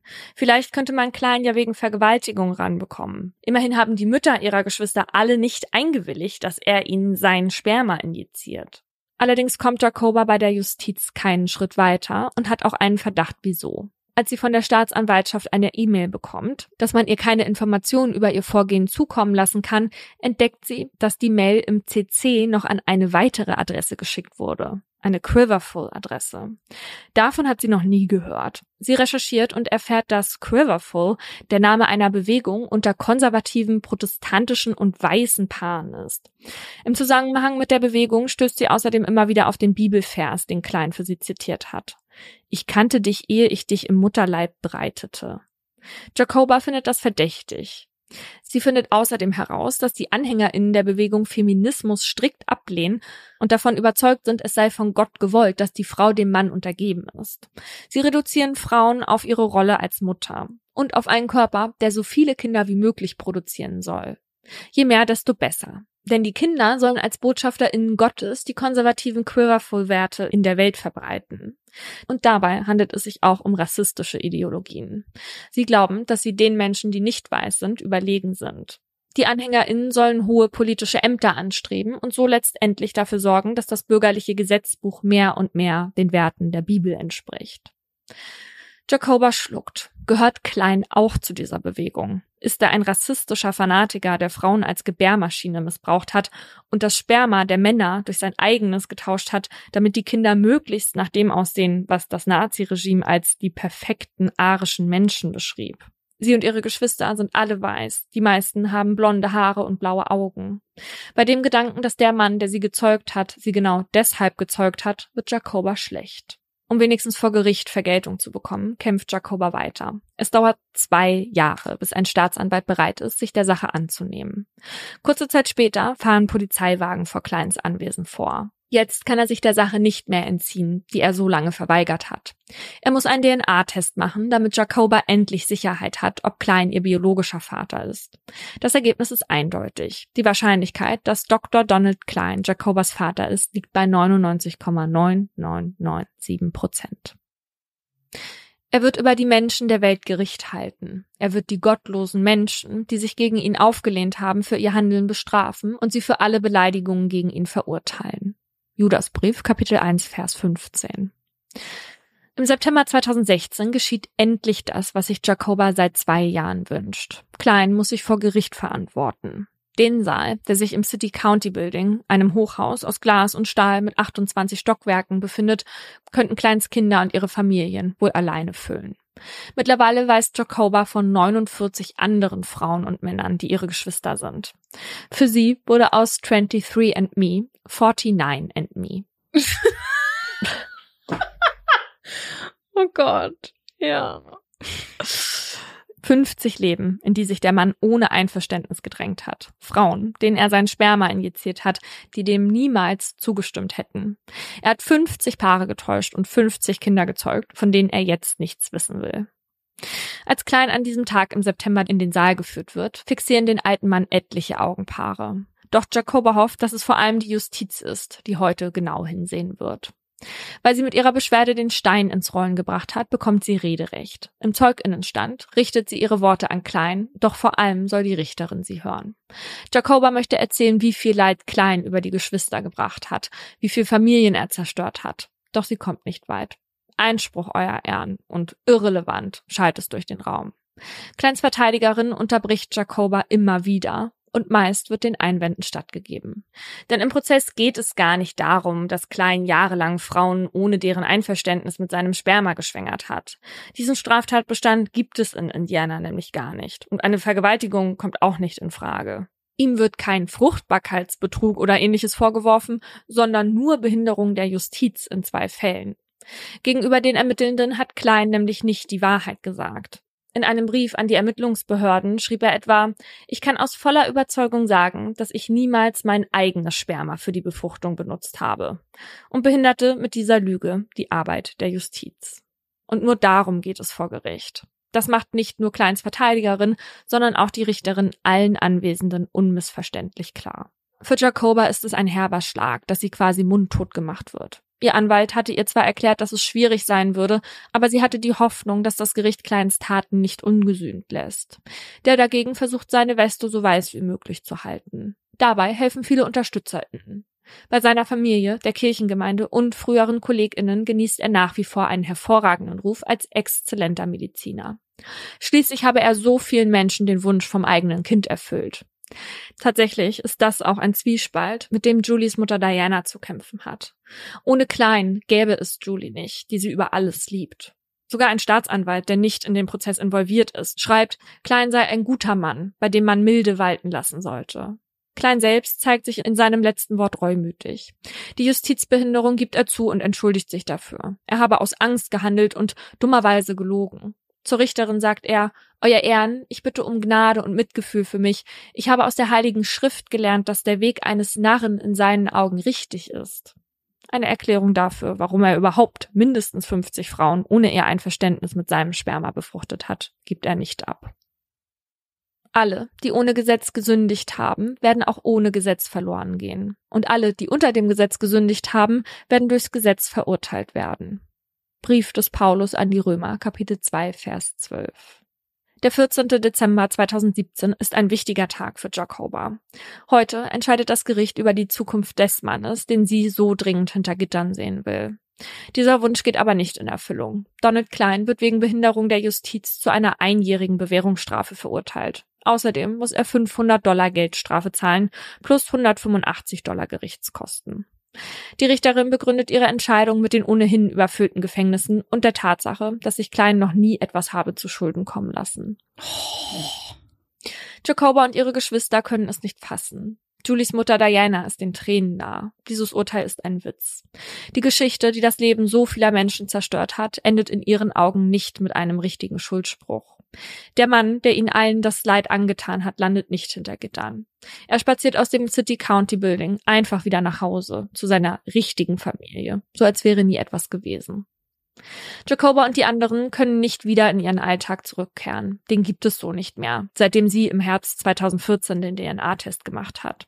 Seither muss sie sich immer wieder um Familienzuwachs kümmern. Jeden Morgen wacht sie mit einem Gedanken auf. Was, wenn wieder jemand auftaucht? Oft genug lockt sie sich zurecht mit dieser Sorge in das Online-Portal ein. Denn auch nach dem Verfahren hört der Stammbaum nicht auf zu wachsen. Immer wieder tauchen neue Geschwister auf. Ich habe keine größere Freude als die zu hören, dass meine Kinder in der Wahrheit wandeln. Dritter Johannesbrief, Kapitel 1, Vers 4. Obwohl es sie selbst viel Kraft kostet, kontaktiert Jacoba die Frauen und Männer. Sie weiß, wie irritierend es ist, neben einem DNA-Testergebnis auch noch einen Haufen Geschwister zu bekommen, von deren Existenz man nicht mal wusste. Eine davon, Nummer 61, ist Allison. Auch sie erhält eine Nachricht von Jacoba, dass sie vermutlich verwirrt sei und sich an sie wenden könne. Allison versteht in dem Moment gar nicht, was die Person auf 23andMe von ihr will. Sie hatte zwar gesehen, dass bei dem Symbolbild ihres Vaters etliche Linien zu Halbgeschwistern führten, hatte das aber für einen Fehler im System gehalten. Also ignoriert Allison Jacobas Nachricht. Bis zum 9. Dezember 2019, als sie sich zu Hause Dr. Phil ansieht und stockt, als er seine Talkshow mit einer Frage eröffnet. Wie würden Sie sich fühlen, wenn Sie herausfinden würden, dass der Fruchtbarkeitsarzt Ihrer Mutter eigentlich Ihr biologischer Vater ist? Als dann noch Jacoba ihre Geschichte erzählt, erinnert sich Allison an den Namen und ihre Nachricht. Die 47-Jährige ist am Boden zerstört, als sie begreift, dass ihr Vater nicht ihr biologischer Vater ist, sondern Dr. Klein. Der Mann, bei dem ihre Mutter nicht nur Patientin war, sondern mit dem ihre Mutter, selbst Medizinerin, auch noch viele Jahre zusammengearbeitet hat. Auch sie erfährt jetzt, dass ihr Kollege bei der Kinderwunschbehandlung sein eigenes Sperma benutzt hat. Was für Allison allerdings das Schlimmste ist, Klein ist nicht nur ihr biologischer Vater, sondern war auch jahrelang ihr Gynäkologe. Ja. Allein wenn sie an die Besuche in seiner Praxis denkt, an die Abstriche, die Brustuntersuchung, wird Allison schlecht vor Scham und Ekel. Doch das Gefühl, das alles übersteigt, ist unbändige Wut auf diesen Mann, der seine Macht schamlos ausgenutzt hat. Wut ist auch die Emotion, die Jacoba nach wie vor antreibt. Nach Allison erfährt sie in den folgenden Jahren noch von 33 weiteren Geschwistern. 2022 sind sie insgesamt 94. 94 Frauen, die Klein ohne ihr Einverständnis durch sein Sperma geschwängert hat. 94 Kinder, die als Erwachsene eine Antwort finden müssen auf die Frage, wer bin ich eigentlich? Ihr biologischer Vater wird ihnen dabei nicht helfen. Und auch die Justiz nicht. Aber Jacoba lässt sich nicht unterkriegen. Dr. Klein hat sie nicht gebrochen. Immer wenn er ihr heute in den Sinn kommt, hat sie nur einen Gedanken. Sie wird weiterhin für jede Frau kämpfen, an der er sich vergriffen hat, und sich einsetzen für all ihre Geschwister. Für die, die sie schon kennt, und für die, die sie noch nicht kennt. Ein Leben lang. Boah, nee.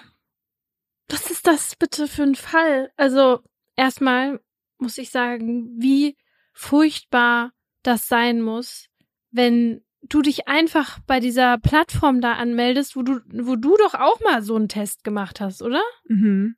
Ja. Mit also wirklich keinem Hintergedanken und irgendwie aus einer Lust und Laune heraus. Und dann erfährst du das, was dein komplettes Leben erschüttert, deine Identität erschüttert. Vielleicht bist du eines von den Kindern, wo du dachtest und auch dein Vater dachte, dass er dein biologischer Vater ist. Also de deine Welt ist ja einfach erschüttert. Und wie soll man damit überhaupt klarkommen? Also erstmal damit, dass dein, dein Vater nicht dein Vater ist. Und dann erfährst du noch, dass das alles absichtlich von einer Person initiiert wurde und du nicht mal die einzige Person warst oder beziehungsweise deine Mutter, der so etwas angetan wurde. Und was für eine Ungerechtigkeit auch in welcher Quantität das stattgefunden hat. 94 bis heute. Das sind auf jeden Fall noch mehr. Ja. Und es werden natürlich auch mehr, je mehr Öffentlichkeit dieser Fall bekommt. Der war jetzt relativ groß. Einige von euch werden ihn sicherlich auch kennen, weil es eine Doku darüber auf Netflix gab, wo Jacoba eben auch spricht. Ah ja. Okay, aber was mich jetzt noch interessiert, was ist jetzt mit dieser weißen Bewegung, so nenne ich das jetzt mal? Also da hat sich da noch irgendwas ergeben? Also gab es da irgendwie mehr Anhaltspunkte als jetzt diese E-Mail-Adresse? Ja, also diese Quiverful-Bewegung und das Zitat, was Klein und die Bewegung benutzen. Ach so, ja, aber weiß man, von wem die E-Mail-Adresse war? Nee, das weiß man nicht. Also in der Doku wird das so angedeutet, als ob das theoretisch natürlich die Adresse von jemandem sein kann, der ebenfalls in der Justiz arbeitet und einfach sich auch dieser Bewegung zugehörig fühlt. Oder vielleicht ja sogar Klein selbst, weil der ja offenbar wichtige Kontakte bis in die Ermittlungsbehörden hin auch hatte. Und das ist ja sowieso so krass, ne? Dass der nicht zur Rechenschaft gezogen wird, weil es da keinen Straftatbestand gibt. Und das ist generell ja ein Problem. Nur weil man sich sowas krank, irres, kriminelles gar nicht über, also sowas kann man sich gar nicht vorstellen, dass jemand das macht. Ähm, deswegen gibt es dafür keinen Straftatbestand. Aber das kann ja nicht sein. Das kann ja wirklich nicht sein, dass dieser Typ jetzt ja, einfach so davonkommt, obwohl er so viel Leid über Menschen gebracht hat. Das macht mich richtig wütend. Ich finde, man müsste sich auch tatsächlich mal überlegen, weil es gab ja damals keinen Straftatbestand dazu. Und das ist natürlich dem geschuldet, dass das Verfahren noch sehr neu war. Mhm. Und es ist natürlich schon logisch, dass sich erst aus einer Entstehung heraus dann auch Gesetze dazu entwickeln. Aber in dieser Zeit ist da ja ein großes Vakuum von Möglichkeiten, wo man offenbar straffrei handeln kann. Ja. Also wie gesagt, es gab zu der Zeit keine Straftat, die das irgendwie strafrechtlich gesehen aufgefangen hätte in Indiana. Weder zum Zeitpunkt der Tat also in den 70ern und in den 80ern noch zum Zeitpunkt der Verhandlungen. Und das hat sich aber jetzt geändert, weil es nämlich tatsächlich Jacoba und einigen Geschwistern und den Müttern gelang, ein Gesetz auf den Weg zu bringen, das Handlungen, wie Klein sie ausgeführt hat, illegal macht. Und darum geht jetzt mein Aha. Das trat nämlich am 1. Juli 2019 in Kraft. Und Ziel der UnterstützerInnen, die das hinbekommen haben, dass es dieses Gesetz jetzt da gibt, ist natürlich, dass das Gesetz auch irgendwann auf Bundesebene gilt. Weil durch diese DNA-Tests für daheim hat man noch 44 andere Ärzte entdeckt, die wie kleinen Frauen ohne ihre Zustimmung ihr eigenes Sperma eingesetzt haben. Mm -mm. Diese Zahl ist aus der Netflix-Doku. Wie gesagt, rückwirkend können Klein und die anderen dafür aber nicht bestraft werden, weil es in den USA genau wie in Deutschland ein Rückwirkungsverbot gibt. Also das heißt, dass das Gesetz, was jetzt erlassen wird, das zählt dann nicht für die Taten, die damals stattgefunden haben. Trotzdem habe ich mich jetzt natürlich gefragt, ob und wenn ja, wie Klein in Deutschland bestraft worden wäre. Und dabei haben wir bei Professor Brian Valerius, einem Medizinrechtler an der Universität Passau, nachgefragt. Er hat uns erklärt, dass die Handlung an sich, also das Einsetzen des Spermas, wie klein es gemacht hat, also unter Vortäuschen einer anderen Identität des Spenders, hier als Körperverletzung verurteilt werden könnte. Schwierig dabei ist natürlich, dass Frauen wie jetzt Jacobas Mutter Debbie ja genau wussten, auf welche Behandlung sie sich einlassen, also dass sie mit einem Spendersamen befruchtet werden. Und deswegen handelt es sich laut Professor Valerius dabei nur um einen sogenannten Motivirrtum, und zwar über die Identität des Spenders nur kurz bei einem Motivirrtum, da irrt quasi die erklärende Person, also die ihr Einverständnis und ihre Einwilligung gibt, über das Motiv zur Abgabe ihrer Willenserklärung. Und wenn dieser Motivirrtum dann aber wesentlich genug ist, und das ist er laut Valerius in diesen Fällen wie von Klein, weil die Frau ja ganz sicher davon ausgehen musste, dass das Sperma halt entweder vom Partner oder von einem offiziellen Spender kommt und eben nicht vom Arzt selbst. Und Professor Valerius sagt, dass dieser Irrtum ein wesentlicher Grund ist, der ihre ursprüngliche Einwilligung in diese Insemination an sich unwirksam macht. Und dann würde man laut unserem Experten von Körperverletzung sprechen. Das heißt, bei uns hätte Klein deswegen schon verurteilt werden können. Mhm dass das Einverständnis in bestimmte Handlungen generell lange kein Thema war, dass jetzt die Gesellschaft oder die Justiz ernst genommen haben. Das sieht man übrigens auch, wenn man ins Strafgesetzbuch guckt. Einige Handlungen sind nämlich erst seit kurzem überhaupt Straftaten. Zum Beispiel Upskirting, Also wer anderen absichtlich und ohne Einverständnis unter Röcke oder andere Klamotten fotografiert oder filmt. Zum Beispiel, keine Ahnung, auf der Rolltreppe oder auf dem Volksfest, wenn man da auf Bierbänken tanzt. Das ist erst seit 2021 strafbar und wird mit bis zu zwei Jahren Haft oder Geldstrafe geahndet. Dasselbe gilt für Downblousing, also wenn man heimlich und unerlaubt in den Ausschnitt fotografiert oder filmt. Da sind wir ja auch schon beim Stichwort Klamotten und Einverständnis. Wir wissen alle, was sich Opfer von sexualisierten Übergriffen immer wieder anhören müssen. Was hattest du an? Richtig. In Irland hat 2018 ein Fall für Schlagzeilen gesorgt. Ein 27-Jähriger stand vor Gericht, weil er eine 17-Jährige vergewaltigt haben soll. Er sagte aber, der Sex sei einvernehmlich gewesen. Und seine Verteidigerin sagte vor Gericht so Sätze wie, dass die Jury doch bitte mal die Unterwäsche des Mädchens berücksichtigen solle. Immerhin trug sie ja einen Tanga mit einer Vorderseite aus Spitze. Also so nach dem Motto, wer sowas trägt, der will ja eindeutig Sex. Und die Jury, in der übrigens acht Männer und nur vier Frauen saßen, die entschied dann, dass der Mann freigesprochen werden sollte. Und man weiß jetzt nicht, wie stark diese Argumentation der Verteidigerin das Urteil beeinflusst hat, aber die Empörung danach war ja riesig zu Recht. Ja, das ist ja quasi klassisches Victim Blaming und dabei ist natürlich niemals das Opfer schuld, egal äh, was es jetzt anhatte oder ob es nackt rumgelaufen ist oder wie viel Alkohol im Spiel war oder whatever, sondern immer nur der Täter oder die Täterin. Genau, und unsere Expertin, Frau Hörnle, die hat uns erklärt, dass es schon manchmal auf solche Details wie Unterwäsche in einem Verfahren ankommt und das thematisiert werden muss, um so ein Gesamtbild von der Situation zu schaffen. Aber einzig und allein jetzt von der Art der Unterwäsche davon auszugehen, dass der Sex einvernehmlich war, also sozusagen ja mit dem Spitzentanga, da wollte sie ja auf jeden Fall Sex, sonst hätte sie ja einen ollen Baumwollschlüpper oder äh, Unterbumpel Das ist natürlich Quatsch und darauf kann man keine schlüssige Argumentationsstrategie stützen. Also das reicht jetzt auch nicht für einen Freispruch hier, sagt Hörnle. Und ich meine, ich finde es auch wirklich von der Logik her absurd. Und ich weiß nicht, ob die Anwältin einen Spitzentanga jetzt als wahnsinnig aufregendes Dessous empfindet.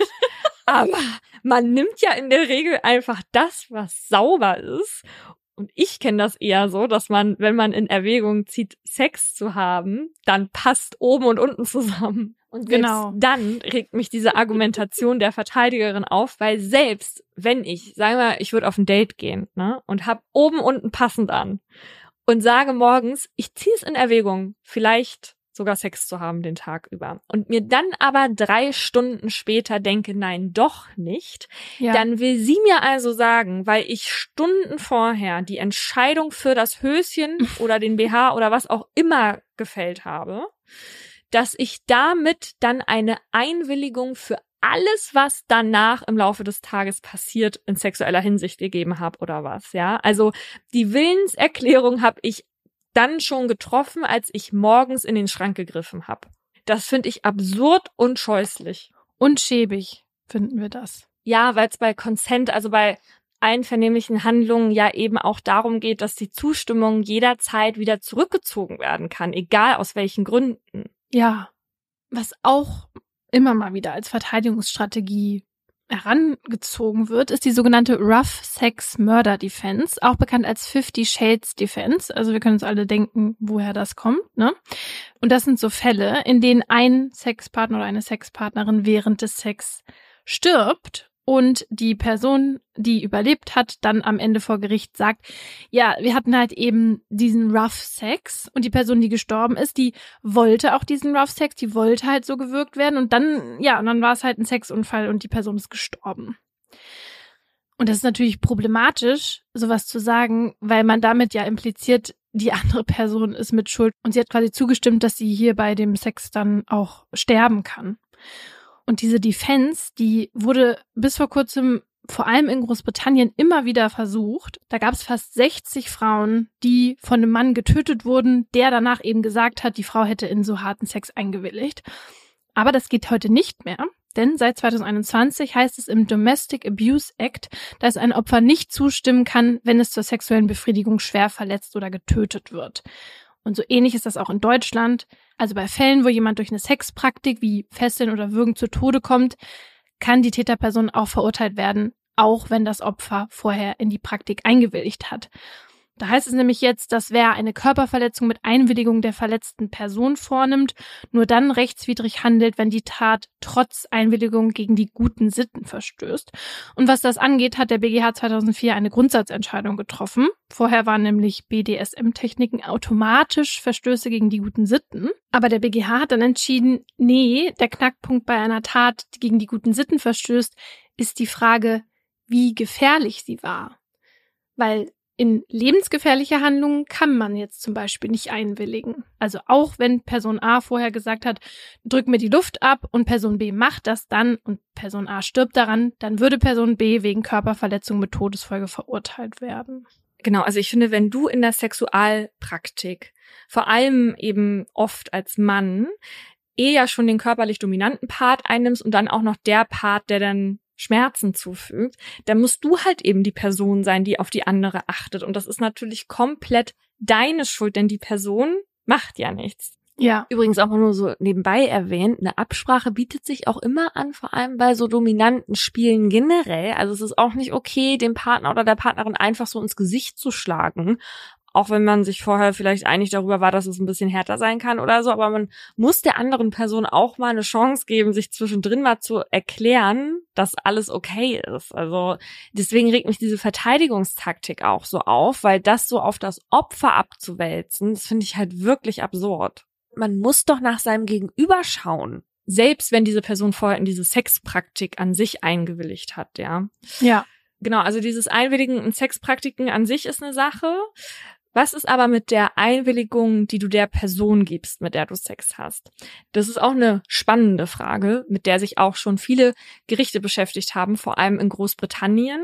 Da gab es mehrere Fälle, wo sich im Nachhinein, nachdem es Sex gab, herausgestellt hat, dass einer der Personen eine Transperson war. Ob jetzt anatomisch schon angeglichen oder nicht, spielt jetzt erstmal keine Rolle. Es wurden auf jeden Fall Transpersonen verurteilt weil ihre SexualpartnerInnen gesagt haben, hätte ich das vorher gewusst, dann hätte ich mich niemals auf diese sexuellen Handlungen mit der Person eingelassen.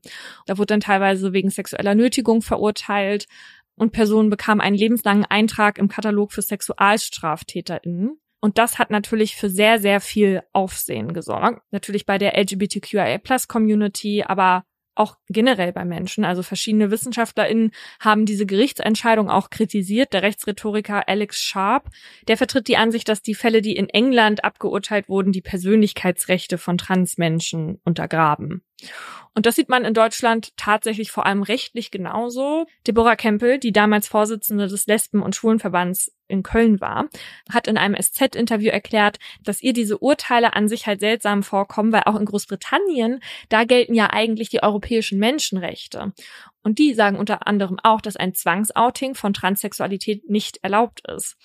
Aber um das hier einmal ganz kurz transparent zu machen, diese Medienlage und die Berichte, die sind sehr unübersichtlich. So ganz schlau wird man nicht. Und auch Campbell fragt sich, wie sowas eigentlich in England hätte passieren können und sagt aber auch in Deutschland würde es nicht zu solchen Urteilen kommen. Weil bei uns gibt seit 1981 das Transsexuellengesetz und da heißt es, dass der frühere Vorname der Person, also der Dead Name, Zitat, ohne Zustimmung des Antragestellers nicht offenbart oder ausgeforscht werden darf.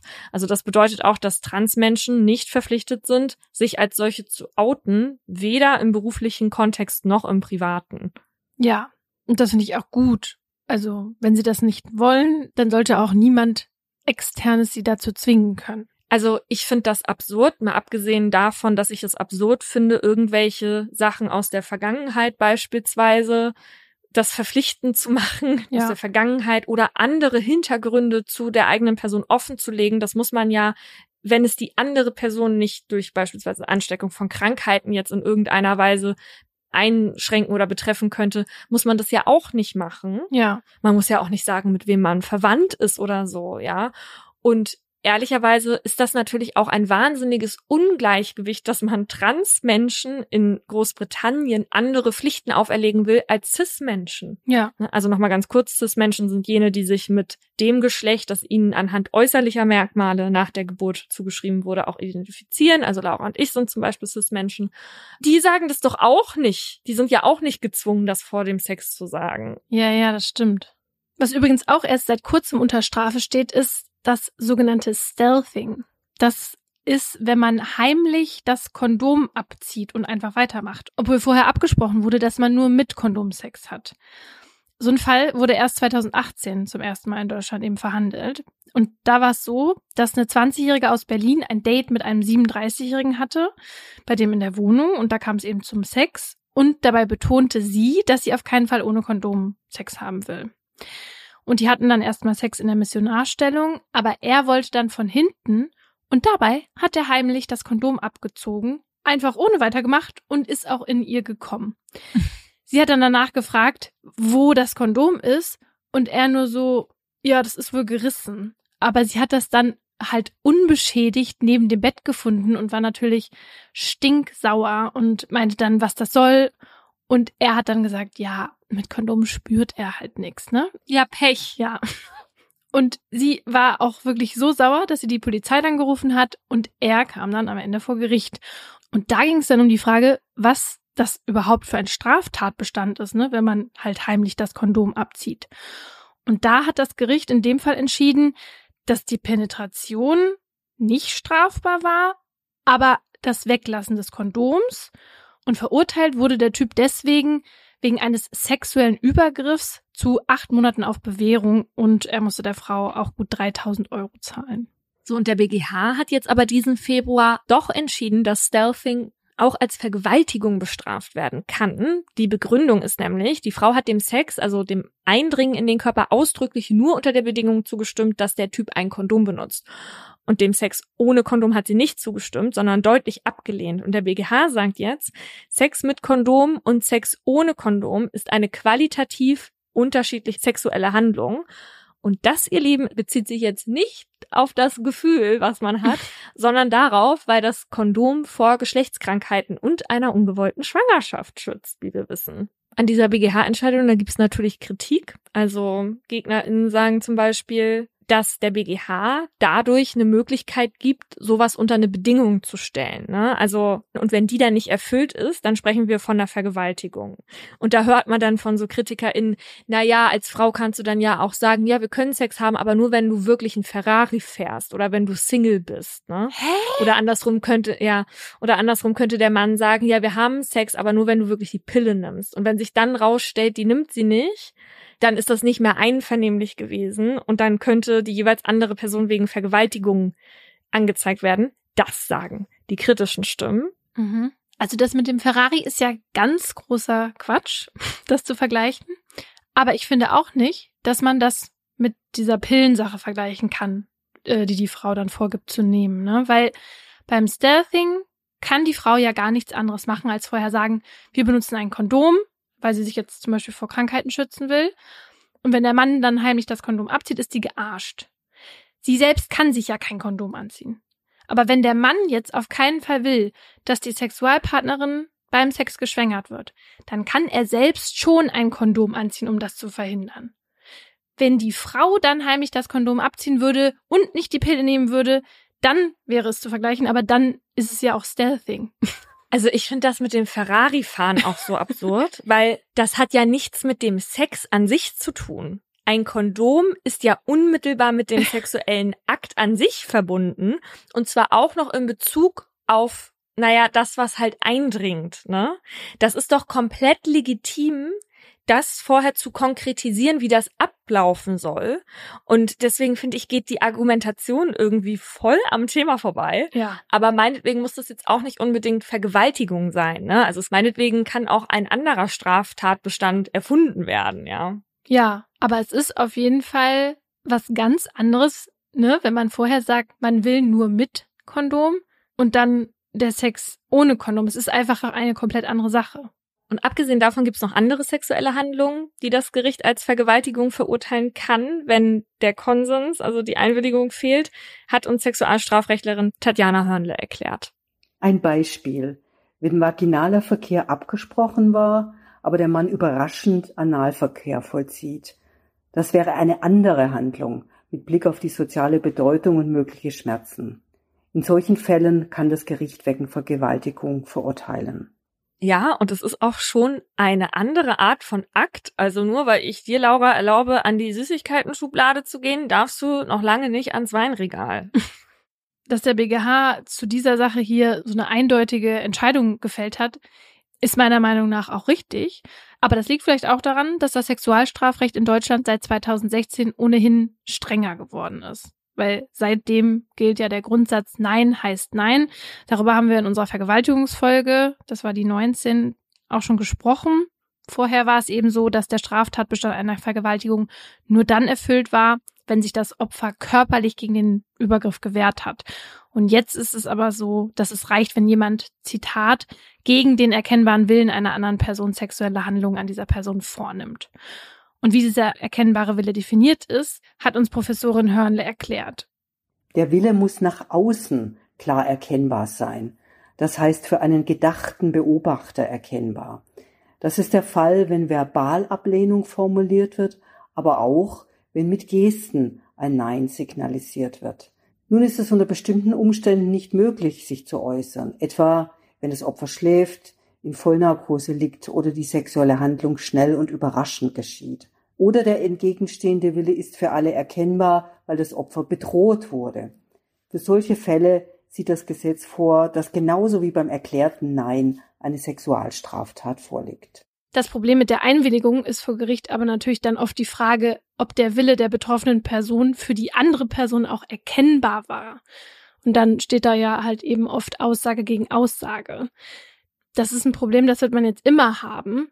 Aber immerhin hat sich bei uns ja schon viel getan, also generell, was das Sexualstrafrecht angeht. Ja, und vor 2016 wäre es nämlich bei uns auch möglich gewesen, dass dieser Hausmeister vom Anfang der Folge, der mit diesen 10 Sekunden Urteil dann halt nicht verurteilt worden wäre, hat uns Professorin Hörnle erzählt.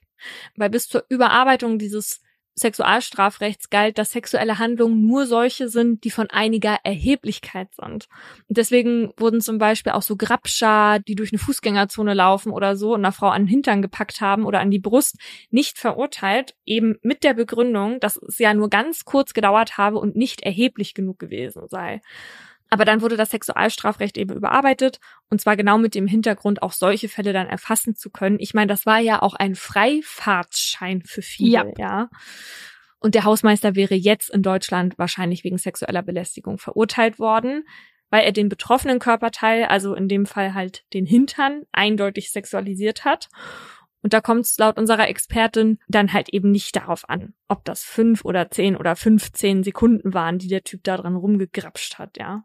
Und was man dazu vielleicht einmal kurz sagen muss, es ist ja nicht so, dass das einmal kurz anfassen, was wäre, was nur Männer machen. Ne? Also Frauen können ja genauso übergriffig sein. Ich erinnere mich nämlich noch ganz genau daran, wie ein Mann aus meinem Umfeld beim Joggen an der quasi an der Ampel stehen geblieben ist und von einer fremden Frau richtig hart auf den Arsch gehauen bekommen hat. Nein. Ja. Und er so weil ihm sowas tatsächlich vorher noch nie passiert ist, dass irgendwie eine Frau ja, sozusagen. Willkommen in unserer Welt. Ja, die Grenzen überschritten hatte, war er so so perplex, dass er nichts machen konnte. Ne? Er, er wusste gar nicht, was er sagen soll oder wie er reagieren sollte oder so.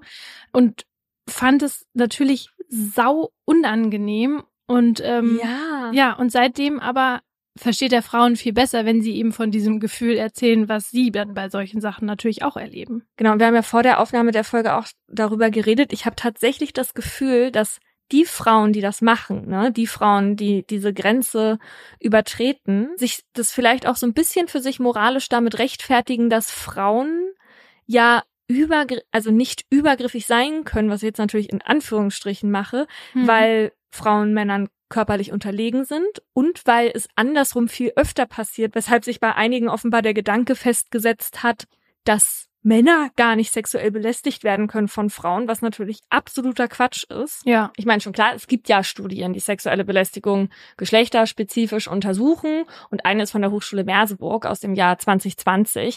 Da geben 97 Prozent der Frauen an, schon mal sexuell belästigt worden zu sein. Bei divers sind es 95 Prozent und bei Männern 55. Aber es ist natürlich auf beiden Seiten nicht okay. Neue Eskalation. Ich war erst kürzlich in Emshorn feiern, in meinem alten Jugendclub im Leitz. Kommt so ein Vollidiot zu mir und meint, bist du nicht die vom Podcast und grapscht mir dabei erstmal voll an die Hüfte. Mm -mm. Und es ist ja ein körperlich übergriffiges Verhalten und da sollte man ja als belästigender vielleicht dann auch mal damit rechnen, dass die andere Person da mal körperlich übergriffig zurück wird auf eine sehr unschöne Art, ne? Ja. Wobei ich schon finde, dass es auch weniger geworden ist. Also ich erlebe das jetzt heute nicht mehr so oft wie damals. Ich habe wirklich die Hoffnung, dass das daran liegt, dass es einfach früher noch mehr Menschen gemacht haben, weil sie dachten, es sei in Ordnung. Und jetzt da schon die Aufklärung da ist und es natürlich vielleicht auch Wirkung zeigt, eine abschreckende Wirkung, dass man dafür verurteilt werden kann ja. und dass es ein sexueller Übergriff ist. Und deswegen finde ich das wahnsinnig wichtig, was da passiert ist, weil es offenbar nicht reicht, Menschen zu sagen, dass das nicht okay ist, sich über gewaltsam ja und in Überraschungsmomenten über die Grenzen von anderen hinwegzusetzen. Ich hatte es neulich erst wieder, sogar mit jemandem, den ich eigentlich als Freund bezeichnet hatte vorher, kurz nicht aufgepasst, Hand am Po. Und das hängt mir jetzt bis heute noch nach, weil ich so enttäuscht darüber war und dieser kurze Moment jetzt natürlich so alles auf den Kopf gestellt hat. Hm. Und ich finde auch eben, was haben wir am Anfang schon gesagt, mit diesen Sekunden, dass es einfach ja auch so lächerlich ist, dass das, irg ähm, das irgendwie einzugrenzen, auch wenn es ganz kurz war oder sowas.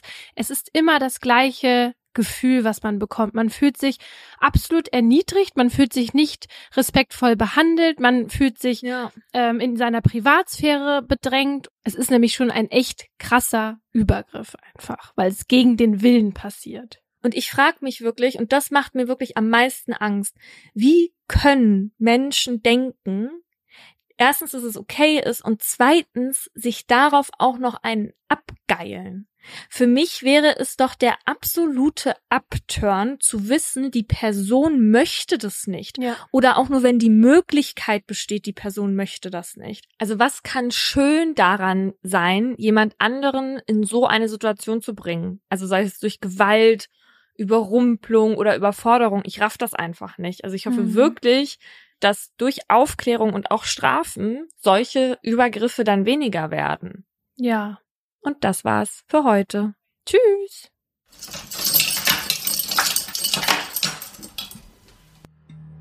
Das war ein Podcast der Partner in Crime. Hosts und Produktion Paulina Kraser und Laura Wohlers. Redaktion Magdalena Höcherl und wir. Schnitt Pauline Korb. Rechtliche Abnahme und Beratung Abel und Kollegen. Im folgenden Trailer für den Podcast Justitias Wille geht es um Depression und Suizid. Bitte achtet auf euch, wenn ihr reinhört. Ein Flügel der großen französischen Fenster steht offen und gewährt einen Blick in den großen Garten. Von draußen dringt warme Luft in das bescheiden eingerichtete kleine Hotelzimmer. Sie kniet auf dem Einzelbett, faltet die Hände und richtet den Blick gen Himmel. Danach setzt der Mann, der bei ihr ist, ihr die Nadel und schließt den Zugang an. Lieber Gott, nimm mich zu dir, sagt sie und öffnet das Ventil. Dann bahnt sich die tödliche Flüssigkeit ihren Weg in ihre Vene. Die beiden haben sich heute zum Sterben verabredet. Sie wollte, dass er ihr dabei hilft, sich von ihrem jahrelangen Leid zu befreien. Wenige Augenblicke später schläft sie ein. Nach ein paar Minuten setzt ihre Atmung aus, danach hört ihr Herz aufzuschlagen. An diesem Tag ist der Mann sich sicher, das Richtige getan zu haben. Doch jetzt steht der pensionierte Arzt vor Gericht. Die Staatsanwaltschaft sagt, was er getan hat, war ein Verbrechen. Denn die Frau war schwer depressiv und ihr Sterbewunsch habe nicht auf ihrem freien Willen beruht. Er hätte ihr also nicht helfen dürfen. Die Frage, die jetzt vor Gericht geklärt werden muss, verhalf der Mediziner einer verzweifelten Frau rechtmäßig zum Suizid? Oder hat er sie, zumindest rechtlich gesehen, getötet? Wir sind Laura Wohlers und Paulina Kraser. In den nächsten Wochen werden wir in unserem neuen Podcast Justitias Wille den Prozess begleiten. Ein Prozess, dessen Ausgang wegweisend für ähnlich gelagerte Fälle sein könnte. Und wir werden uns dem kontrovers diskutierten Thema Sterbehilfe widmen. Wie wollen wir als Gesellschaft mit denen umgehen, die sterben wollen? Wann müssen wir akzeptieren, dass Menschen ihr Leben als nicht mehr lebenswert betrachten? Und sollte man bei der Suizidhilfe einen Unterschied zwischen psychisch und körperlich Erkrankten machen? Darum geht's in der ersten Staffel von Justitias Wille. Leben in der Waagschale.